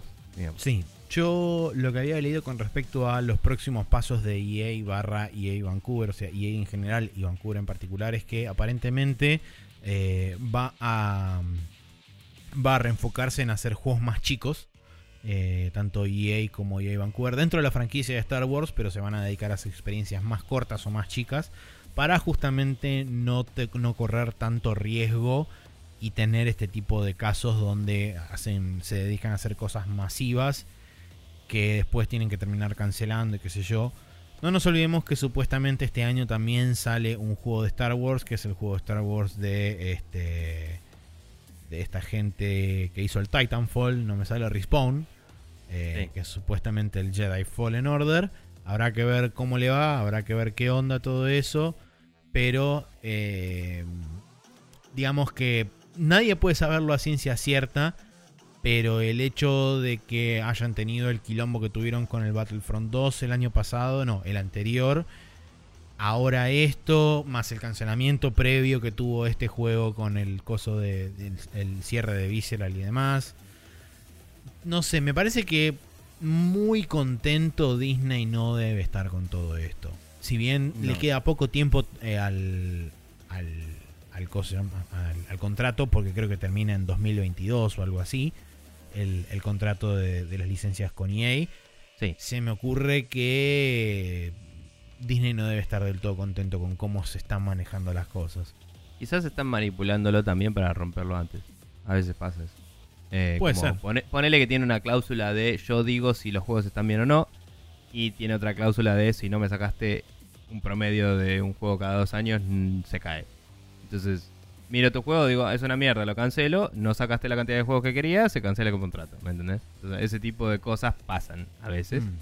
Eh, y tiraste un montón de plata para hacerlo, pero llega un punto que, como decía, te conviene porque es como soy Disney y tengo toda, así que ya. Sí. Eh, no sé, no, estoy asumiendo y especulando, pero em, realmente eh, también puede ser que el que está a cargo de hacer estos deals y estas, estos tipos de desarrollos, el, el product owner, digamos, puede ser que no esté alineado con lo que quieren los ejecutivos de arriba y le dijeron cancelarlo desde arriba también. O sea, que no necesariamente sea un problema de la visión del área que maneja los juegos eh, en sí, sino que la visión de los de arriba que tienen la platita le dicen, no me gusta la tuya. Tal cual. Todo puede ser. Es demasiado grande como para comprenderlo desde afuera, diría. Eh, sin más información. Pero bueno, eh, continuando Así tenemos eh, una noticia sobre Nintendo que aparentemente Data Miners estuvieron... ¿Qué? ¿A dónde? Falta una, la del Rocket League. Falta una. Ah, no, sí, te- porque esta la leí yo técnicamente y te tocaba vos. Claro, sí, por Yo eso. estaba preparando mi Sí, ¿a- siguiente noticia. ¿A dónde está yendo? No. La siguiente Bien. noticia es que el Rocket League va a ser el próximo juego en ingresar al Crossplay Beta Program de Entre PlayStation. comillas. Es- es- Sí, seguramente las deben haber escuchado a pesar de que son invisibles. Eh, permitiendo así el cross-platform play entre todas las plataformas, o sea, PC, Xbox, Switch y PlayStation 4. Ujú. Eh, lo interesante de todo esto es que eh, Psyonix avisó que por defecto en la nueva actualización, básicamente que habilita esto para todos los usuarios. Por defecto va a venir habilitado el cross-platform play en todas las plataformas, que si uno quiere deshabilitarlo, sea por la razón que fuere, tiene que simplemente entrar a las opciones y deshabilitarlo. Por otro lado, otra de las cosas que también dijo Psyonix es que esto lo único que hace es habilitar el cross-platform play. No necesariamente habilita también la posibilidad de armar cross-platform parties, que sería eh, traer una persona de cada una de las consolas diferentes y meterlas en un grupo.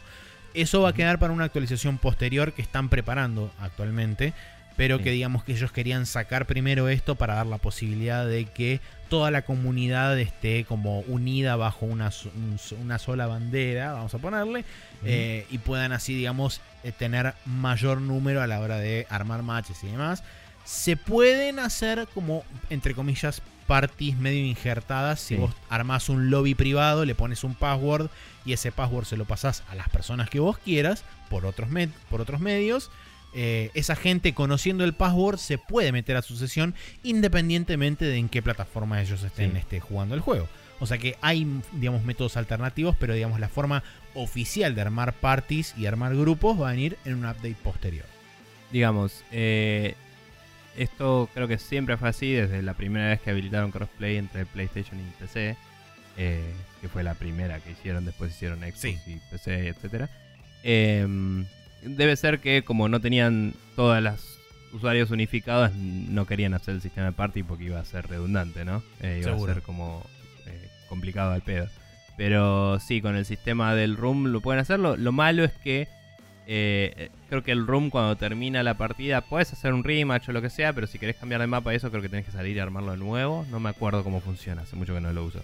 Pero digamos, si haces un party es como que puedes cambiar de modos de juego, puedes jugar al de Sí, siempre vas de- en grupo mudándote de un lugar a otro. Claro. Y recordemos que el party es. eh, eh, creo que era de A4, o sea, no es Sí. que podés hacer los 8 y moverte entre todo. Entonces tendrías un party con tu equipo. Igual tendrías que hacer un room para que venga el otro equipo si tienes todos tus amigos, digamos. Eh, porque si haces lo del room, vas a tener que llenarlo con gente que conozca el password. Digo. Sí, obvio. Entonces, eh, el party te facilitaría jugar con solo tres amigos eh, contra randoms, eh, en lo que sea. Eh, sería otro tipo de ventajas que puedes acceder, digamos. Eh, pero bueno, nada. Es, si lo están desarrollando, genial. Y el Rocket League, la verdad que es un juego que está bueno para pasar el rato, así que está bueno que, que se haga eso. También me pregunto si el deshabilitar el crossplay eh, como opción, eh, ¿cuál es la utilidad de eso? Tal vez tarde menos en encontrarte gente si solo buscan una plataforma, pero no le veo mucho más que eso. Porque- Sí, o O sea, sea, tarde menos, digamos, el request, pero puede que haya menos jugadores y tarde más. O sea, Claro, Eh, sí, no, no, no, no- no tengo realmente muy en claro cuál es la, la noción o cuál es el sentido detrás de ponerle un No toggle sé. de habilitarlo o deshabilitarlo. Quizás, bueno, cuanta más opciones mejor siempre, ¿no? Pero bueno, quizás es medio como Sí. una- un tema de esté atado quizá eso a alguna cláusula loca que no sabemos, que tienen que tener la posibilidad Eh. de habilitarlo o deshabilitarlo. No lo Digamos, si fuera un shooter, capaz que es como, bueno, que en PC tiene mouse y teclado. Pero no, no lo entiendo. Capaz que en PC si tenés un volante y... Claro, y, y no pedales sé. es como, ¿ah? Claro, y pedales y un botón de jet en una palanca de cambio re así James Bond y para poder volar, porque en el juego no manejás como un auto realmente. Es verdad. Bueno, no sé, no importa. Eh, genial que todos puedan jugar con todos. Aguante. Em, bien, ahora sí, eh, Data Ahora Miners sí. estuvieron laburando en, en el Nintendo Switch Online, Switch Online, Nintendo Entertainment System, Switch Online. Em, Exacto. Y básicamente encontraron eh, adentro información de otros cores de emuladores eh, que tienen nombres clave, eh, entre los cuales estaba el que se usa en la Super Nintendo Mini, aparentemente.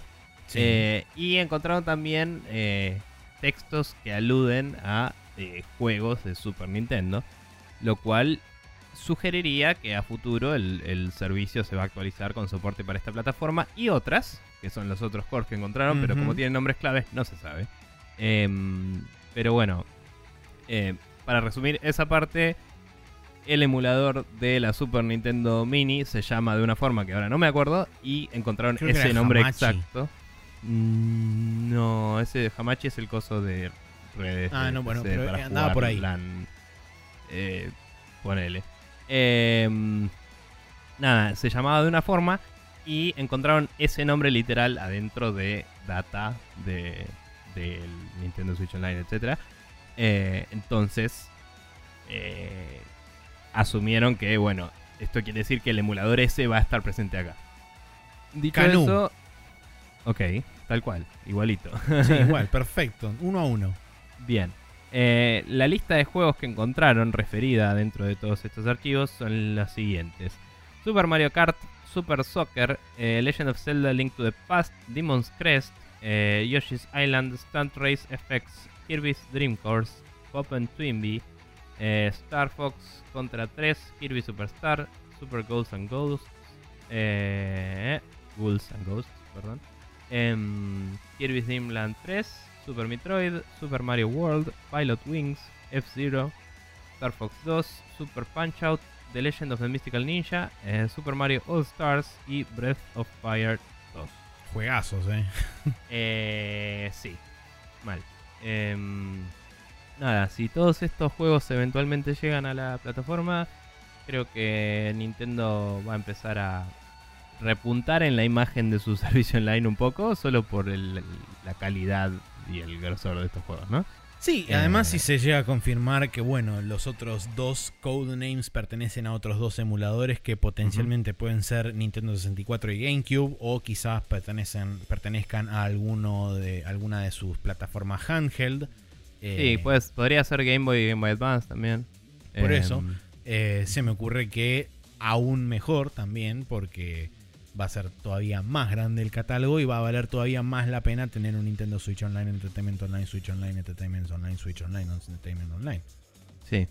Eh, también creo que eh, garparía más que fueran Game Boy y Game Boy Advance para ellos, porque son consolas que siendo portátiles tienen otros tipos de juegos. Tienen juegos Ujú. que se prestan muy bien a la Switch Sí, y también son juegos que no fueron tan porteados históricamente como los otros que por ahí directamente pueden volverlos a upgradear y vendértelos, digamos.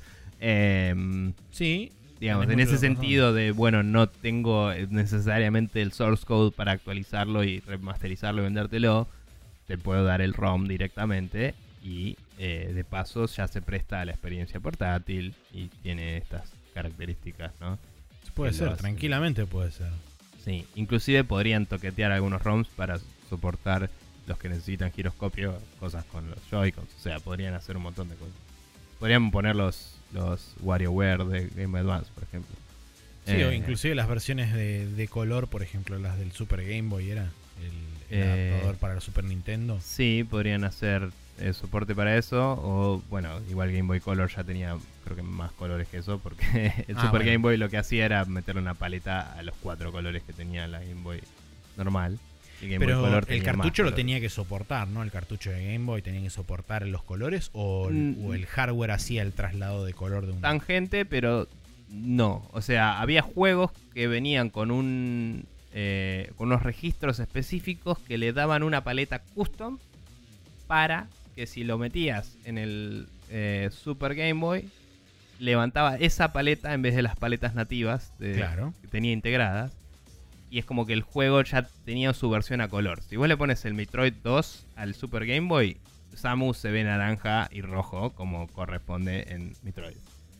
Eh, igual eso creo que era una cosa que de hecho era al revés. El Super Game Boy se reconocía el, el Metroid y le ponía esos colores. Es como raro, pero bueno, hay juegos que vienen con un simbolito que dice esto tiene su propia paleta para Super Game Boy. Y esos juegos los levantaba de una. Los otros juegos, o sea, vos lo que haces es cambiarle paletas en el Super Game Boy a la que te guste. Había revistas de, de Nintendo y eso que te decía, probá a jugar este juego con esta paleta. Y como que te sugería una que quedaba bien. Claro. Y, mm, y nada, lo que hacía era, te reindexaba los colores y era como, bueno, el verde oscuro ahora pasa a ser rojo, este pasa a ser azul, este pasa a ser tal cosa, y como que tiene sentido o no, depende de cuál elegiste. Y aparte estaban los de Game Boy Color que, por ya tener su propio sistem- sistema de colores y eso, no son compatibles con Super Game Boy. No Mm. puedes usarlos en Super Game Boy, pero estaba el Zelda DX que eh, tenía la versión de color y la versión de no color en el mismo cartucho. Tiene dos chips, dos ROMs tiene ese juego. Y puedes levantar uno o el otro. Y no sé si comparten el save, de hecho. Porque vos podías jugarlo en un Game Boy normal o en un Game Boy Color. Entonces, si tenías los dos o se lo prestabas a tu hermano o lo que sea, capaz que el save está en otra parte del cartucho y lo puedes levantar. No importa. Ese juego puedes levantar la parte blanco y negro en el Super Game Boy Super y Game Boy, jugar claro. en el Super Game Boy. Y creo que tenía una paleta también ahí. Entonces era como, oh, oh. Y nada, súper tangente que no le importa a nadie. La cuestión es que eh, podríamos estar hablando de soporte para otras consolas en Nintendo Switch Online, Switch Online, Entertainment System, Switch Online. Y eh, lo banco. Bien. Perfecto. Última noticia de esta semana es que se realizó el evento debut de Mortal Kombat 11 que habían prometido en el show de Mr. Doritos. Sí, eh, donde mostraron por primera vez gameplay del juego, confirmaron Historia ya algunos personajes, etcétera. Bien. Eh, se mostró un poco de la historia del juego, a dónde va. Aparentemente, después del final del anterior, Raiden se queda torturando a Shinnok por un tiempo indeterminado. eh, en el cual eh, Raiden se corrompe y se vuelve como el, el Raiden rojo del tráiler, ¿no? Y básicamente es como que jodiste con Earthrealm, te voy a cagar a piñas. Y se vuelve como Raiden malo. Eh, y eso implicaría que probablemente estemos hablando de que él va a ser el malo de la historia. Eh, o va a liberar algún Ancient Evil re loco y va a terminar panquequeando para volverse bueno. No sé, veremos qué pasa. Pero eh, Shinnok en el lore del juego es uno de los Ancient Gods que se volvió malo porque, no sé, Melkor en eh, El Señor de los Anillos, ponele. Y, y nada, él lo mata, pero no lo mata porque es inmortal, entonces le corta la cabeza y lo deja ahí eh, para que sufra el resto de su eternidad. Y aparece una mina medio etérnica loca que es la que manipula el tiempo que apareció al final del tráiler de Reveal. Eh, Sí. y le dice, Gino, que este no es tu destino, bla, bla, bla. Y como que ves que la sangre que le está saliendo se congela en el tiempo, como que... Y, te- y corta ahí, como diciendo, la mina lo va a rebobi- rebobinar al chabón y lo va a poner de nuevo. eh, de- de En su lugar, digamos. claro. Eh, ponele. Cuestión que esta mina que viaja en el tiempo recósmica existe y no sabemos nada más sobre eso, pero después te muestra un par de personajes cruzándose con un chabón que manipula el tiempo re loco, que ese es un personaje jugable que mostraban en la selección de personajes. Eh, no mostraron cómo se juega, es un chabón que existe también. Em, y los mostraba congelando un par de personajes en el tiempo. Eh, cuestión que en el trailer de historia se muestra a Liu Kang con un look más clásico de los primeros juegos. Eh, se muestra junto con Kung Lao, que está con el sombrero, si no me equivoco, que estaba ahí. Em, y después lo que hicieron fue mostrar gameplay bastante, bastante, un par de peleas enteras, digamos, con los dos rounds y todo de eh, gameplay de Scorpion, de eh, Baraka, que volvió, eh, Ah, sí, no en forma de fichas. de Sonia, que tiene la cara horrible. Y de nuevo, pero distinto.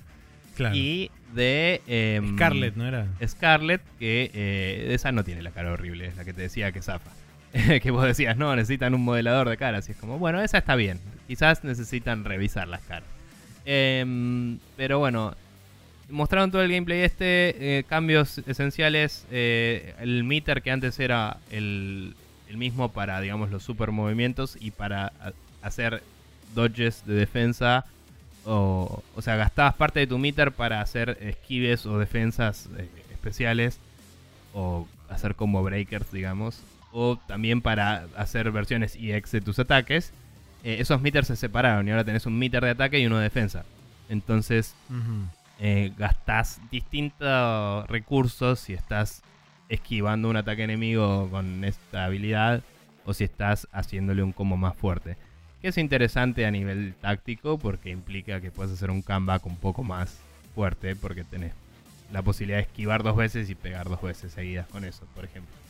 Eh, después, em, también cuando estás en menos de 30% de tu vida, tenés la posibilidad de hacer un Fatal Blow, entre comillas, que es un poco más lo que eran antes los rayos X, ¿no? Los ataques de rayos Ajá. X. Y Sí, en vez de poder hacerlos en cualquier momento de la pelea, hay como un determinado momento de la pelea Sí, que cuando- es cerca de la muerte del otro Sí. chabón.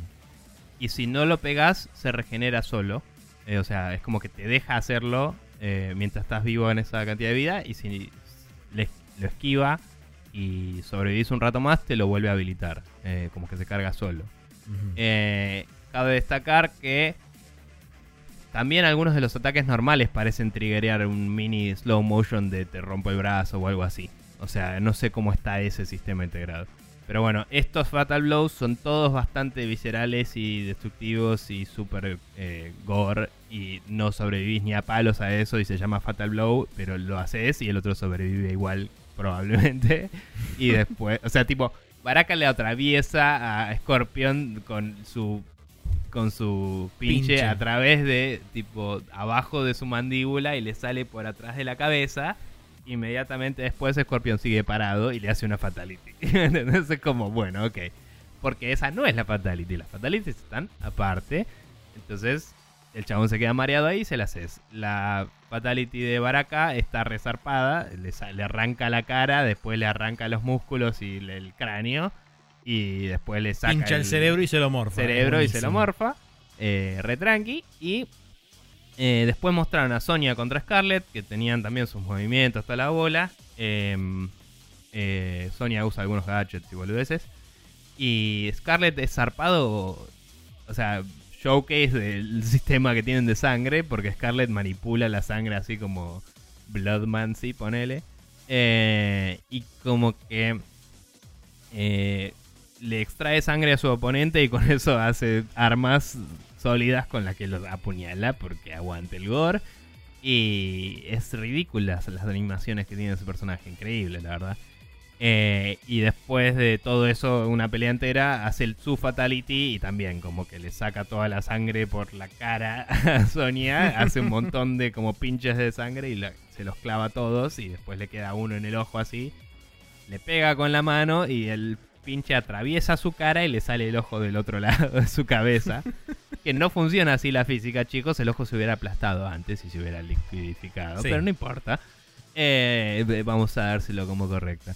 Em, nada, la verdad que es impresionante el motor que tienen de, de destrucción de cuerpos De seres humanos. vivos. Eh, y se va a la mierda. Y, y bueno, mostraron un poquito en un trailer de gameplay que, que es como el típico trailer que es gameplay sin las barras de vida y más como dirigida a la cámara. Eh, mostraron también un poco a Raiden que tiene algunos movimientos copados. Y em, no me acuerdo si había mostrado alguno más. Pero estuvo bueno el A evento. Sub-Zero también mostraron un poco. Ah, Sub-Zero mostraron un poco, sí. Eh, y había una Fatality de Sub-Zero que está buena, que es la, la, la típica que te arranca la cabeza en vez de hacerlo normal. Es como que estaba el clon de hielo de Sub-Zero con una lanza, eh, el personaje clavado ahí. Y Sub-Zero como que directamente le mete la mano en el pecho y le arranca la cabeza desde, el pe- desde la desde la columna vertebral hacia abajo, así. y como que lo levanta así y le clava la, la cabeza contra el pecho así de su propio cuerpo con la lanza de su clon, no sé, cualquiera. Em, nada, está buenísimo. eh, si se aburren de ver el evento porque es eh, Ed Boon narrando cosas y intercedido con gameplay, pueden ver en el canal de Maximilian Dude sus reacciones que son mucho más hyperas y graciosas. Sí, es que seguramente lo que Eh. voy a ir a, a parar a ver yo cuando terminemos de Bien. grabar. Pero bueno, nada, eh, igual también mostraron, un amigo me había pasado, hay gente que estaba jugando en no sé qué evento, eh, el Mortal Kombat en vivo, así que hay gameplay dando vueltas si quieren. No, seguramente debe haber sido en ese mismo gameplay, deben haber tenido algún lugar para poder Puede ser. jugar o algo así. en- Puede ser, pero decía algo de en Rusia, entre comillas. No sé. Ok. Em, porque sí, estaban hablando en ruso y todo, no sé. Ah, ok. Eh, era como un evento de fighting que tenía el Mortal Kombat como mm, showcase, digamos. No importa, hay gameplay dando vueltas, ya va a haber youtubers cubriendo el asunto porque Maximilian Dude y otros fueron invitados a, a ver y participar y grabar cosas, supongo. sí, así seguro. que estén atentos si les gusta el En Mortal estos, Kombat. En estos días seguramente va a haber bastante footage y va a haber análisis y cosas y gente diciendo esto puede Sí, ser teorías. tal cosa. Ujú. Pero bueno, nada, yo lo vi y me pareció bastante más interesante que el X. Eh, lo que sí, como está el Lucan más clásico y eh, como que se, se mencionan un par de cosas en el trailer de historia que decís, no entiendo, Lucan es malo tal vez, o, o Raiden lo percibe como malo porque dice, no sé, whatever. Y como pasa eso, y además eh, está Sonia que se ve distinta a la anterior, porque no sé, cada vez que cambian el motor un poco es como que los remodelan a todos. Eh, Sí, además eh, eh, no sabes si es, eh, perdón, no sabes si es al final de la historia del X donde todos tuvieron sus hijos y cosas, o si es en el medio. No entiendo en qué momento de la historia es, o si hay viaje en el tiempo porque la gente manipula el tiempo. Pero bueno. Claro, bueno, eh, eso puede, potencialmente puede ser uno. Y dos, el modelo de Sonia cambió un poco porque ahora la voz de Sonia la hace Ronda Rousey, que es una chabona que hace Sí. UF hizo UFC y ahora está en, la, en lo que es la lucha libre yankee, la www.com, no sé cuánto. Ahí, eh, entonces ella le está poniendo la voz y aparentemente también le escanearon la cara como para hacer medio una fusión entre ella y la, y la Sonia que había de antes y quedó eso. Eh, Bien. eh, Bueno, etcétera. eso bien, explica algunas cosas. claro. Eh, bien, calendario para la semana del 22 de enero que arranca justamente con el martes 22 de enero, donde tenemos el Chaos Child, que es una novela visual, Japón, etcétera, que sale para Windows. Y eh, The Raven Remastered para Nintendo Switch, que no tengo ni idea de qué es. El miércoles 23 de enero tenemos el At the Gates para eh, Windows PC. El jueves 24 tenemos el Battlefleet Gothic Armada 2 para Windows, que es el juego ese de naves que parecen em, eh, Iglesias. iglesias y se cagan a tiros en el espacio. El Life is Strange 2, episodio 2, Rules para Windows, PlayStation 4 y Xbox One. Y My Memory of Us para Nintendo Switch. Y el viernes 25 tenemos la remake del Resident Evil 2 para Windows, PlayStation 4 y Xbox One. Bien. El de Raven parece ser una aventura gráfica 3D de hace no muchos años, pero remasterizada. No sé Ok, bien. Eh, bueno, pasamos ahora sí a la siguiente sección de este programa que es el Hot Coffee, donde vamos a charlar un poco sobre el resumen del año de Superdata.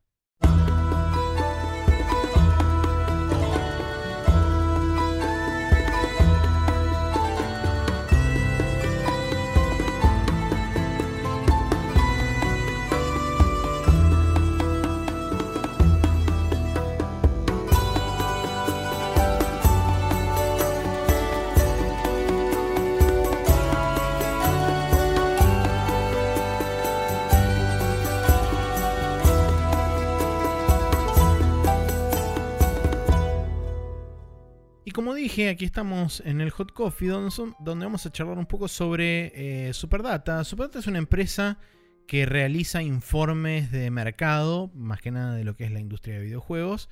Eh, por supuesto, estos informes suelen ser pagos porque, eh, digamos, eh, confluyen un montón de información y demás, que es muy útil, por supuesto, para de- determinados publishers y demás.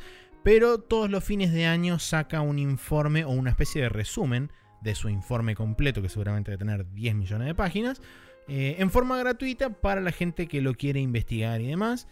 Y bueno, en este caso eh, sacó, como dije, un informe donde tiene un par de datos bastante interesantes y medio que lo vamos a usar para iniciar la conversación y, vemos hacia dónde va. Porque lo que más me llamó la atención a mí de este informe son dos diapositivas que tiene. El primero donde habla de los juegos free to play que más ganancias generaron el año pasado. No va a ser sorpresa encontrar a Fortnite en el primer puesto dentro de esa tabla. Pero donde sí hay una sorpresa es en los juegos premium o los juegos pagos eh, que más ganancias generaron en el año 2018. El primer puesto es para el PlayerUnknown's Battlegrounds, que supuestamente eh, uno diría, bueno, al no haber habido tanta tanto run run alrededor de, y tanto ruido alrededor del PlayerUnknown's. De hecho, durante el año han habido noticias de que consistentemente había empezado a perder usuarios eh, mes tras mes, por lo menos en lo que fue el primer semestre del año pasado, eh, justamente con el, crecimiento masivo que tuvo Fortnite, que lo pasó por arriba completamente. Eh, entonces era como que uno, por lo menos a mí, me sorprendió un poco haber encontrado el, PUBG en el, en el primer puesto de los juegos que más ganancias generaron. Igual recordemos que a principio del año pasado PUBG estaba recién saliendo en consolas. en Xbox, por lo menos. Sí, en Xbox. Eh, es un juego que ya es premium de por sí, entonces implica una ganancia por cada unidad vendida. Seguro. Y además de eso, vendía cajas medio de una forma predatoria que después cambió esa práctica un poco, tengo entendido, no lo juego hace rato. Entonces quizás en la primera mitad del año creció bastante más que en la segunda, como decís, fue decreciendo la, la cantidad de usuarios, pero digo, quizás vendía mucho y de golpe paró de vender y ese y toda esa plata la mayoría viene del principio. Digo, capaz que no es que siguió siendo relevante, sino que eh, generó mucho de una. Así es. Eh, pero bueno, cuando salió en PlayStation también es como que eh, tuvo otro empujón en las ventas y además eventualmente fue metido en el Game Pass, que no sé qué plata les dará a ellos, pero hizo que tengan más usuarios que quizás le pongan plata a microtransacciones o no. Sí, seguro. Bueno, eh, si te parece, le podemos ah, repasar brevemente cuáles son los top 10 de cada una de las partes y después nos ponemos a hablar. Porque me parece, me parece interesante ver en qué puesto está cada juego y para la gente también que sepan. Por ejemplo, en el, el top 10 de los juegos premium es, como dije, puesto 1 PUBG, puesto 2 FIFA 18, 3 Grand Theft Auto 5, 4 Call of Duty Black Ops 4, 5 Red Dead Redemption 2, 6 Call of Duty World War II, 7 FIFA 2019, 8 Monster Hunter World, 9 Tom Clancy's Rainbow Six Siege y 10 Overwatch. Sí. Eh, me sorprende ver en el top 10 el Overwatch todavía también. Eh, sí. Creo que es bastante... Sí, bueno, y después eh, algo que está bien que si te lo pones a pensar con el crecimiento que tuvo es esperable. Me sorprende que esté dentro del top 10 el Rainbow Six que yo lo hubiera, lo hubiera esperado. el año anterior. Claro. digamos. Lo hubiera esperado, pero no dentro del top 10. Sí, por ahí dentro del mm. top 15 o top, o top 20. Pero pensá que es un juego de 2016, creo. 2015. Em, no sé si no es 2017 principios, pero. No importa, sí. Pero hace ya un, un, buen rato que viene, que viene este, el Rainbow Six. Y bueno, eh, también habla un poco de lo que fue la política de Ubisoft de eh, mantenerse actualizando el juego y escuchando a la comunidad y dándole pelota a lo que la comunidad quería y arreglando las cosas que la comunidad quería. Y también, por supuesto, introducir nuevo contenido, porque eso también, eh, digamos, el hecho de que haya generado la ganancia que generó, que fueron 440 millones de dólares, no es que simplemente le metieron contenido gratuito y, simple, y la comunidad creció. No, hubo un montón de contenido extra que la comunidad aceptó y compró porque el juego también valía la pena hacerlo. Bueno, también eso es un indicativo, ¿no? La, todos estos juegos que vendieron tanto en PC siendo premium son todos Games as a Service también. Eh, eso es otro, sí. otro punto importante. Em, perdón, en PC y consolas, no solo PC. Em, pero digo, e, es un indicativo importante de que para poder mantener el modelo premium en una producción AAA ese es el camino que va a tender a seguir la industria porque no... eh, directamente mirás los números y decís tiene sentido. O sea, es como Seguro. si sos, si sos un inversor y no sabes una mierda de juegos, eh, lo primero que ves es esto, decís, bueno, ¿qué están haciendo estos tipos? Y, y siguen vendiendo contenido después, hace eso, listo. Tal cual. Eh, sobre todo los que ves que está el Overwatch, que ya tiene cuatro, cuatro años, cinco. Sí, 2016. Eh, y es como. mm, eh, bueno, entonces tiene tres. Pero. eh, nada, ves el Overwatch y decís, este juego entró al top 10 y tiene tres años, cuatro. eh, es como. ¿Cómo hago para que mi juego que saco ahora se mantenga en el top 10 por muchos años mientras hago el siguiente?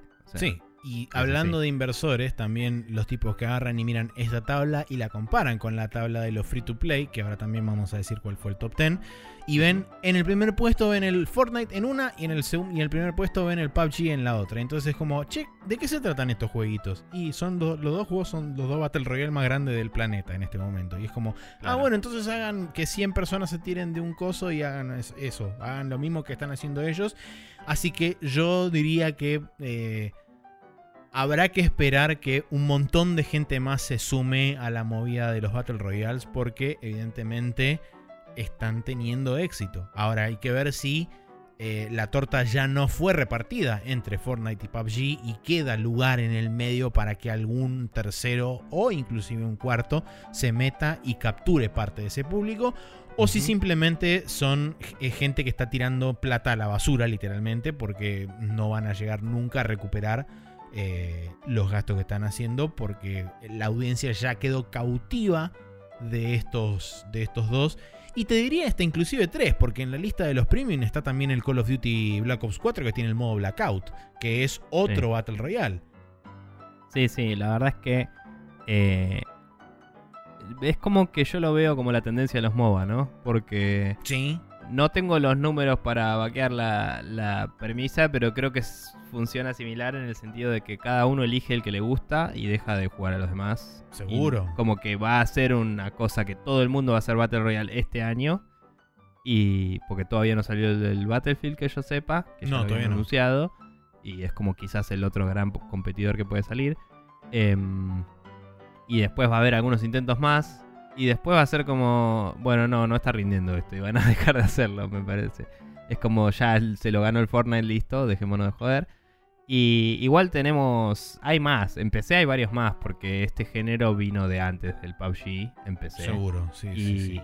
y tenés como mods de otros, eh, que así es como empezó todo, con mods.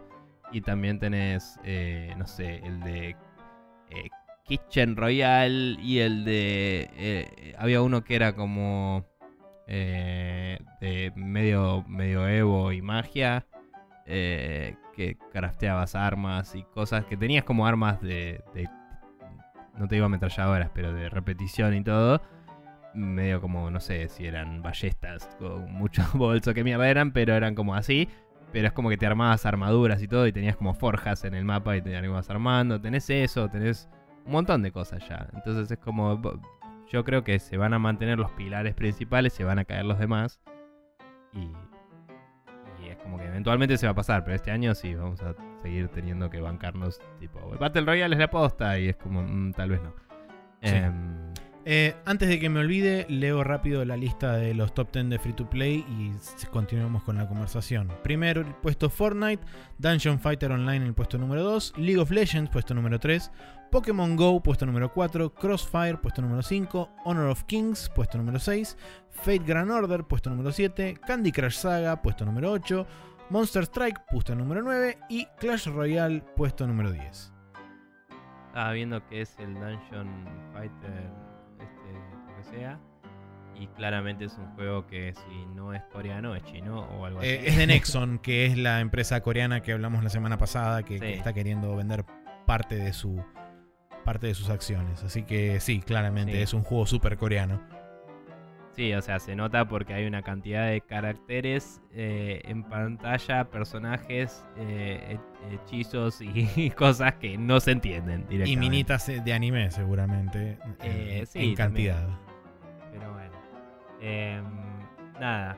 Bien. Em, de nuevo, eh, la, más allá de que Free to Play medio por necesidad tiene que ser Games as a Service, ¿no? Eh, o sea, porque no es un freemium, entre comillas, que es el Sí. término que se usó estúpidamente porque ya existía la palabra shareware, pero no importa. Claro. Digamos, más allá de eso, es como que sí, vemos un auge de todos los juegos que más vendieron son eh, Games as a Service. Creo que esa es una tendencia que se va a mantener eh, y se va a, Se va a profundizar. Claramente se va a profundizar. sí. Em, creo que eh, tenemos también el hecho de em, lo que decía antes, ¿no? Para Capcom en particular, decir, bueno, sigue siendo el Monster Hunter una vaca para exprimir, eh, va a traer más contenido para esto y va a traer más gente que va a querer imitar, no sé si el Monster Hunter, pero un poco ese gameplay loop, ¿no? De, Y ya tenés salgo un a hacer par una de- misión y vuelvo. Sí, tenés Eh. un par de juegos que intentaron o intentan ir por ese camino, que es el God Eater, es el Tokiden. Claro, pero esos juegos ya vienen de hace unos años porque ya en Japón la habían pegado zarpado con las portátiles y esos buscaron ese mercado. Digo, ahora que en el mundo esto se Seguro. repercutió, es como que si lo pensás, más allá de que obviamente no vas a hacerlo con ese nivel de producción ridículo que tiene el Monster Hunter, eh, es como un, proto MMO eh, en, en cómo funciona, de que te puedes cruzar con otros personajes, etcétera. Pero también como que la infraestructura que necesitas para soportar eso eh, es más baja, porque es como que todos son instancias eh, y, y es como que tenés el Central Hub y te vas a hacer una misión y volvés y como que no tenés que tener un mundo súper coherente y una distribución loca. Es un poco Sí, más inclusive lo puedes tirando- manejar instanciado si se te canta. Y es todavía menor Claro. el costo.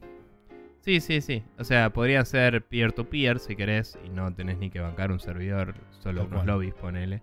Eh, no sé, podés hacer un montón de cosas. Entonces, lo que digo es, imagino que el- ese prototipo de, eh, juego online probablemente se copien un poco. eh, y, y haya gente... Había de hecho un juego que no me acuerdo el nombre ahora, que sí eh, iba directamente hacia cazar monstruos eh, que estaban haciendo en Occidente. Que era un poco más caricaturesco. no sé el Dauntless. Dauntless, sí. Ese estaba en beta. o- Creo que sí, y creo que si no me equivoco, se habían pasado de Steam al. o se estaban por pasar de Steam al Epic Al Game Epic. Store o algo por el estilo. Sé que todavía estaba en Early Access en Steam. eh, pero no, no, no me acuerdo cuál era la movida. No, creo que iba a haber una beta abierta, una beta relativamente Aparentemente es free to play. eh, Ah, y está mm. available now on PC. eh, y no veo que haya ninguna mención de Si está o no terminado en Early Access. en dónde está. Si, si tiene algún store en particular o si tiene su propio launcher. Eso es lo que no veo. Ah, ok. Eh, porque tiene un download acá. Claro, sí. eh, Por otro lado, Sí, no, no eh, algo, de la, Mm. algo que vos habías destacado, que bueno, eh, es básicamente esperable, pero yo no lo había tenido en cuenta. En, en el top 10 de juegos de PC aparecen dos FIFA, que son el FIFA 18 y el FIFA 19. perdón, el top 10 es de juego de PC y consolas. Perdón, sí. En el título dice las dos. sí. Eh, PC y Eh. consolas, tenés razón. Eh, que no, no es sorprendente que aparezcan el FIFA porque se sabe que, digamos, lo que es la parte de EA Sports para Electronic Arts genera una absurda cantidad de dinero. Y de hecho, si combinás los dos valores, tanto del FIFA 18 como del FIFA 19, sobrepasan incluso al PUBG en Sí. ganancia total. Pero porque la cantidad de plata que generan con el Ultimate Team es absolutamente ridícula. Obviamente que no tenemos los números, pero digamos que el- lo que tiene el FIFA es que más allá de que es cierto que agarran el código del anterior y lo portean y después se elaboran sobre eso, ¿no? Entonces no es un costo de hacer un juego entero nuevo.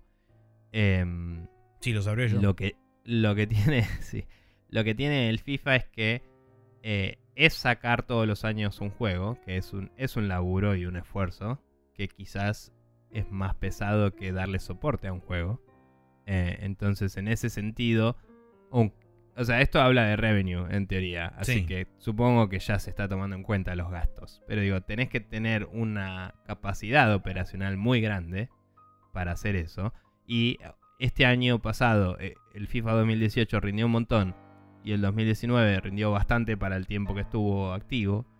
eh, pero los años anteriores van cayendo. Sí. Dicho eso, probablemente si vemos el top 50, esté el 2017 y el 2016 también. Y si sumas todo, es como que la van levantando con una pala mecánica Bueno, increíble. eh, haciendo un, un paralelismo por ahí eh, medio confuso entre esto y la noticia que había salido hace un tiempo sobre la forma en que habían logrado calcular qué porcentaje de gente estaba jugando qué determinados juegos en PlayStation. ¿Te acordás que a través Sí. de el resumen eh. del año y junto con el, el trophy data de determinados Sí, sí, sí, usuarios sí. podían calcular eso? Bueno, eh, y había salido que en, en el top 10 creo que el- estaban el FIFA tres. 18, 17 y Sí. 16, creo que eran los, los, los últimos tres. Y era Sí. como bastante ridículo. Y es, bueno, eso claramente quiere decir que todavía hay gente jugando en esos juegos y seguramente debe haber gente gastando plata en esos juegos también. Sí, la verdad que sí. Em, pero bueno, nada, digamos. eh, capaz si fuera un juego con updates, ganarían la misma plata y no tendrían que hacer eh, un juego por año, eso es lo que digo. O sea, y pero ahí, per- estarías perdiendo un porcentaje, me parece importante, de las ganancias, que es el precio de los 60 dólares, porque no estarías Sí. pagando por una nueva iteración cada año, simplemente pagarías por el contenido extra que se le agrega. Sí, sí puede ser, pero depende de cómo lo monetizan y también bajarías mucho el costo probablemente. Que eso es lo que digo, esto es revenue, entonces implica que ya le restaste el costo. Si tu costo es menor, puedes vender menos y llegar al mismo revenue en teoría. Eh, entonces, nada, no somos economistas, lo que digo es, eh, en un hipotético, re loco, eh, quizás eh, un FIFA as a service tendría más, tendría un éxito igual o, o- o figuraría en la lista como primero por siglos, ¿me entendés? Sí, me pregunto si no tendrá también que ver con alguna cláusula de contrato, quizás que requiera Mm. que los tipos saquen juegos anuales por. eh, Sí, puede ser que. FIFA no le licencie nada por más de un año. O sea, te, te licencio esto para un juego Claro. eh, y el año que viene tenés que renegociar. tipo. De hecho, bueno, Como- eh, no tiene. No, no es particularmente el caso de la FIFA, pero salió eh, la semana pasada, creo, la anterior, que 2K Games renegoció el contrato de la NBA básicamente por Ajá. un año por 1.2 billones yankees de dólares, que son 1.200 millones de dólares. Eh, y solamente es un- una renovación por un año. Entonces es como, bueno. seguro- Sí. Se me ocurre que la negociación con la FIFA de parte de Electronic Arts debe ser similar. No lo sé. Pero se me ocurre que no deben renegociarlo. Bueno, te damos la licencia por los próximos 25 años. Ni en pedo. Sí, sí, obvio. Eh, hablando de millones y billones, eh, quería ver el revenue del Fortnite. Eh, está en 2.4 billones en el, en el análisis este, o sea, Sí. eh, 2.400 millones de dólares.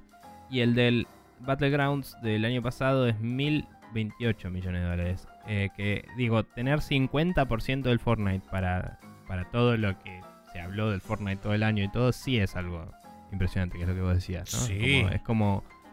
Es loco, porque la opinión del público es ese juego está muertísimo, pero como decís, o sea, la verdad es que eh, le sigue... eh, no, no digo le sigue de cerca, porque no le sigue de cerca, pero es como que está todavía fuerte ahí. En el, en- Sí, y más teniendo en cuenta que es pagando un premium, o sea, pagando el juego. El Fortnite Mm. se beneficia por el simple hecho de que te lo bajás y estás jugando. En este tenés que pagar un porcentaje de Sí. dinero y después entrar al juego. Sí, también yo creo que el PUBG se benefició porque además de lo que hablamos de las consolas, también es cierto que salió en mobile y hay mucha gente que lo juega en mobile. Justamente eh, por eso tiene el 2 chiquitito al costado, porque estos números no incluyen, en el caso de Player Battle, eh, Battlegrounds, no incluye la versión de mobile. Esto es solamente PC y consola. Ok, eso no lo había visto. Y el caso del Fortnite sí lo incluye, ¿sabes? Eh, en el Fortnite, Sí, sí, sí. aparentemente porque no tiene ningún asterisco ni nada al costado. Así que aparentemente los 2.4 es el total, total, total. Bueno, entonces quizás está mejor posicionado todavía. Puede ser que tenga un poco No. más de. un poco más de.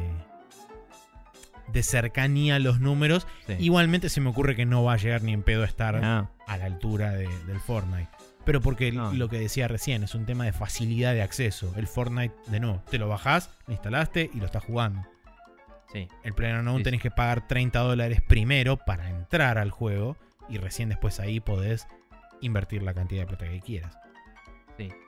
Eh, algo que me pareció bastante importante es eh, otra, otra slide distinta del reporte eh, que habla de el- la venta de juegos digitales y de medios interactivos, que a medios interactivos los califica como eh, videos de gente haciendo gameplays y eso, Sí. y XR que habla del Oculus Go y otras cosas eh, que tienen VR y, y aumento de reality, digamos. Em, pero creo que son los standalone que no son de PC.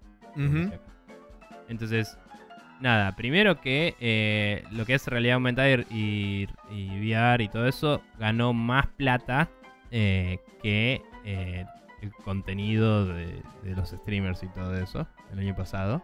Sí. Algo que no es necesariamente súper difícil porque, o sea, como individuos los streamers ganan mucha plata, pero como total no es tanta plata en, en la industria. Pero digamos, que el VR esté pasando eso ya me resulta loco e interesante de ver. Eh, y por otro lado, lo que es muy interesante es que en ventas de juegos digitales, eh, Mobile levantó 61.300 millones de dólares. eh, PC levantó 35.700 millones de dólares. Y consolas solo levantó 12.700. O sea que... Millones de dólares. O sea que... o sea, está bien, no habla de las ventas físicas, probablemente en consola hay mucho más ventas físicas, ¿no? Que en PC. Pero digo que en lo que es el, el mundo de, de ventas de contenido digital, eh, la PC lleva una ventaja eh, todavía abismal a las consolas, que eso sabía que iba a ser más, pero digo, es como tres veces más, ¿no? Sí, es el, Y- el doble mínimo. De hecho, sí, es Eh, tres veces más casi. Tres veces más, sí. Eh, y nada, digo, es como una diferencia muy grande todavía la que veo. O sea, no me gustaría ver cuánto se vendió en físico, pero bueno, no dice. Eh, Eh, Es más difícil obtener la. lo- o sea, en Sí. realidad es más difícil obtener la, la parte digital. Pero el, el físico, el problema que tiene es que es demasiado distribuido y tenés que sumar las diferentes regiones eh, y demás. Se me Sí. ocurre que. Por no, ahí cada quizá- publisher te lo tendría que dar específicamente porque ellos tienen sus revenues. Sí, y sí, eso implica seguro. cuántas ganaron, cuántas vendieron a los, usuarios finales. Pero tenés que colectarlo de todos lados en vez de tener un lugar centralizado donde le puedes pedir los datos, ¿no? Em, pero bueno, nada. el, eh, también que los celulares tengan básicamente eh, casi el doble que lo de PC. eh, no me sorprende porque solo hay distribución digital en celulares. O sea, Sí, es la obvio. única chance que tenés. Entonces, no se lo atribuiría como un logro realmente. Además de Pero que digo- tengamos en cuenta que el install base de celulares es aún mayor que el install base de PCs que se utilizan para gaming. Sí, sí, también. Eh, digamos, hay más de un celular por persona promedio. Y no hay más de una computadora por persona promedio, creo. Eh, puede que sí, pero el promedio probablemente sea más bajo. Eh, lo que sí iba a decir es que el. En, digamos, en PC. Eh, la distribución digital es todavía un número muy fuerte. Y me parece que lo hemos hablado, lo hemos notado, que con las consolas teniendo la arquitectura similar a PC, la misma está posicionada mucho más fuerte en esta generación que las anteriores.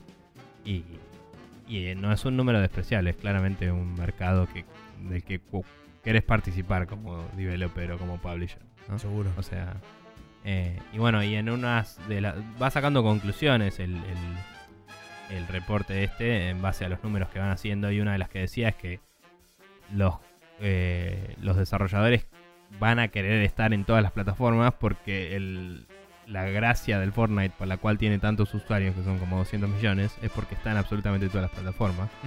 Y es un juego mobile. cross-platform. Sí, entonces eh, lo que prevé este, este reporte es que el cross-platform play y el tener acceso a tu licencia desde cualquier plataforma eh, se va a volver más y más eh, popular y esencial para los usuarios. Em, lo cual me parece copado, honestamente. Eh, más allá de que no uso eh, mobile para jugar, digo, Sí, me hay que ver gustaría que, una el- licencia mía esté disponible en todas. Sí, hay que ver cuál es el método de distribución de, de la posibilidad de tener esas licencias en múltiples plataformas, porque por ahora se barajan varios métodos. Uno es el de streaming, que ya lo conocemos todos, que es básicamente a vos te streamean el, el video del juego y vos simplemente interactúas Sí, sí. con la parte del video. Eh, o si no, la posibilidad de tener como eh, el Fortnite, que tiene una versión particular de cada uno de. en cada una de las, de las plataformas. Pero que todas se comunican entre sí gracias a un sistema centralizado de usuario y contraseña.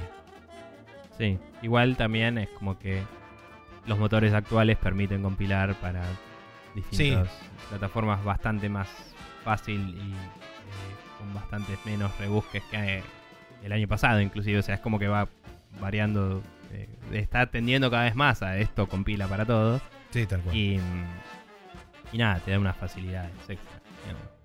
Eh, pero bueno, y, y probablemente no sé si va a ser súper común que te regalen las licencias en otras plataformas, porque muchas veces no depende de ellos, depende del store en particular.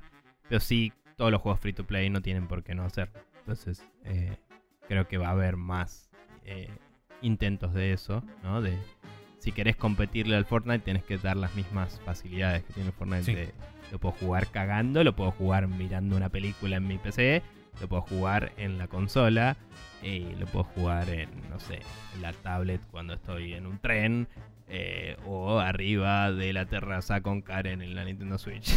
Claro, sí, Pero cual. nada, eso. Eh, pero bueno, em, no sé si tengo mucho más para extrapolar de todo No, esto. era más que nada para utilizar eh, este resumen como puntapié de una charla que podía o no tener una conclusión al final. Bien. Eh, pero me pareció interesante charlarlo porque creo que se pueden sacar datos bastante útiles y algunos diría sorpresivos eh, de, de parte de ese documento. Si quieren podemos dejar el, el link a ese documento, es un PDF, así que si quieren se lo, se lo pueden bajar. Eh, bien, ahora sí damos por concluido entonces este Hot Coffee y nos vamos a ir a la última sección de este programa que es como siempre el Special Move.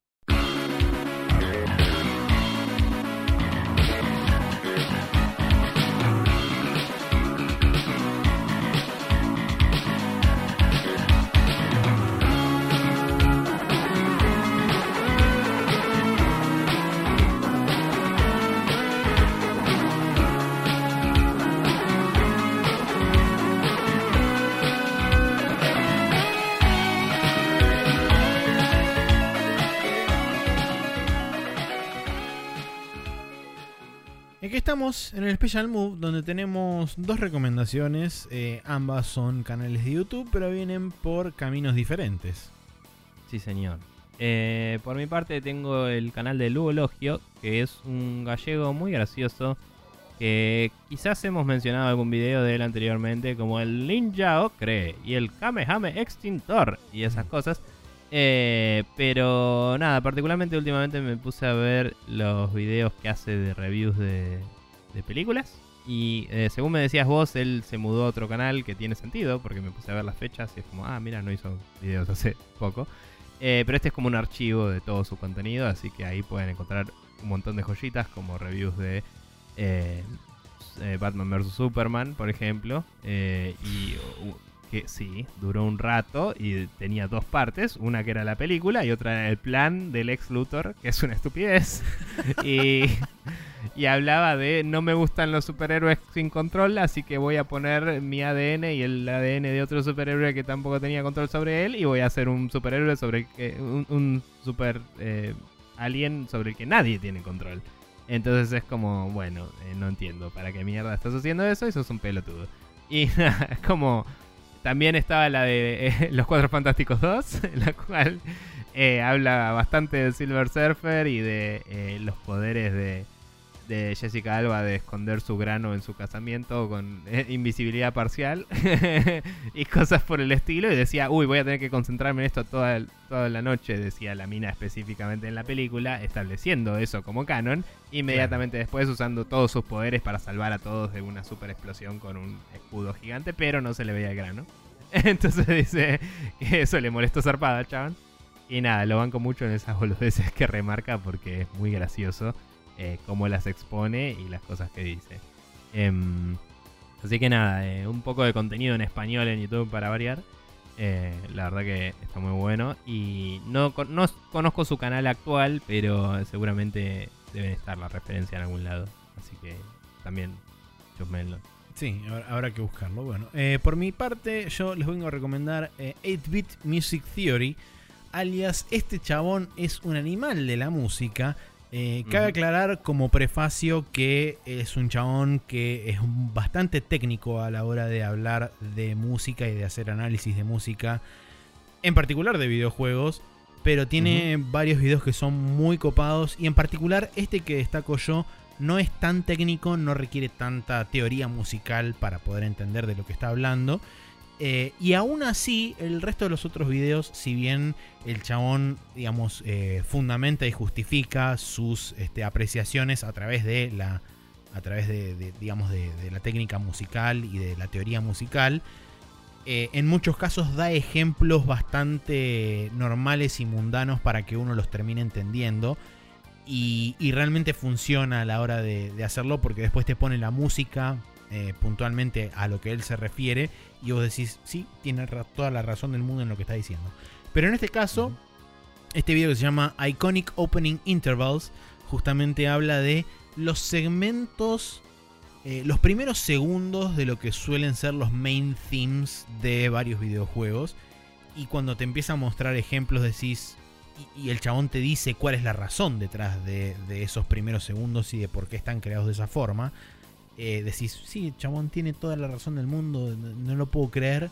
Cómo me manipulan a través del audio, primero. Segundo, lo efectivo que es esa manipulación a través del audio. Y tercero, los salvajes extraterrestres de otro universo, que son la gente que compone música de videojuegos. Eh, esas son, digamos, las tres conclusiones que uno por lo general saca cuando ve este tipo de videos.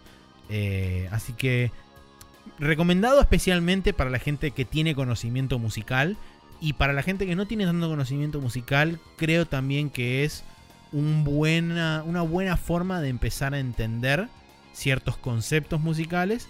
Eh, y por ahí si hay cosas que les pasan demasiado por arriba de la cabeza, simplemente concéntrense en los ejemplos que pone el chabón cuando da ejemplos más simples eh, o concretos y después eso traducido a la música en sí, porque la verdad que súper vale la pena.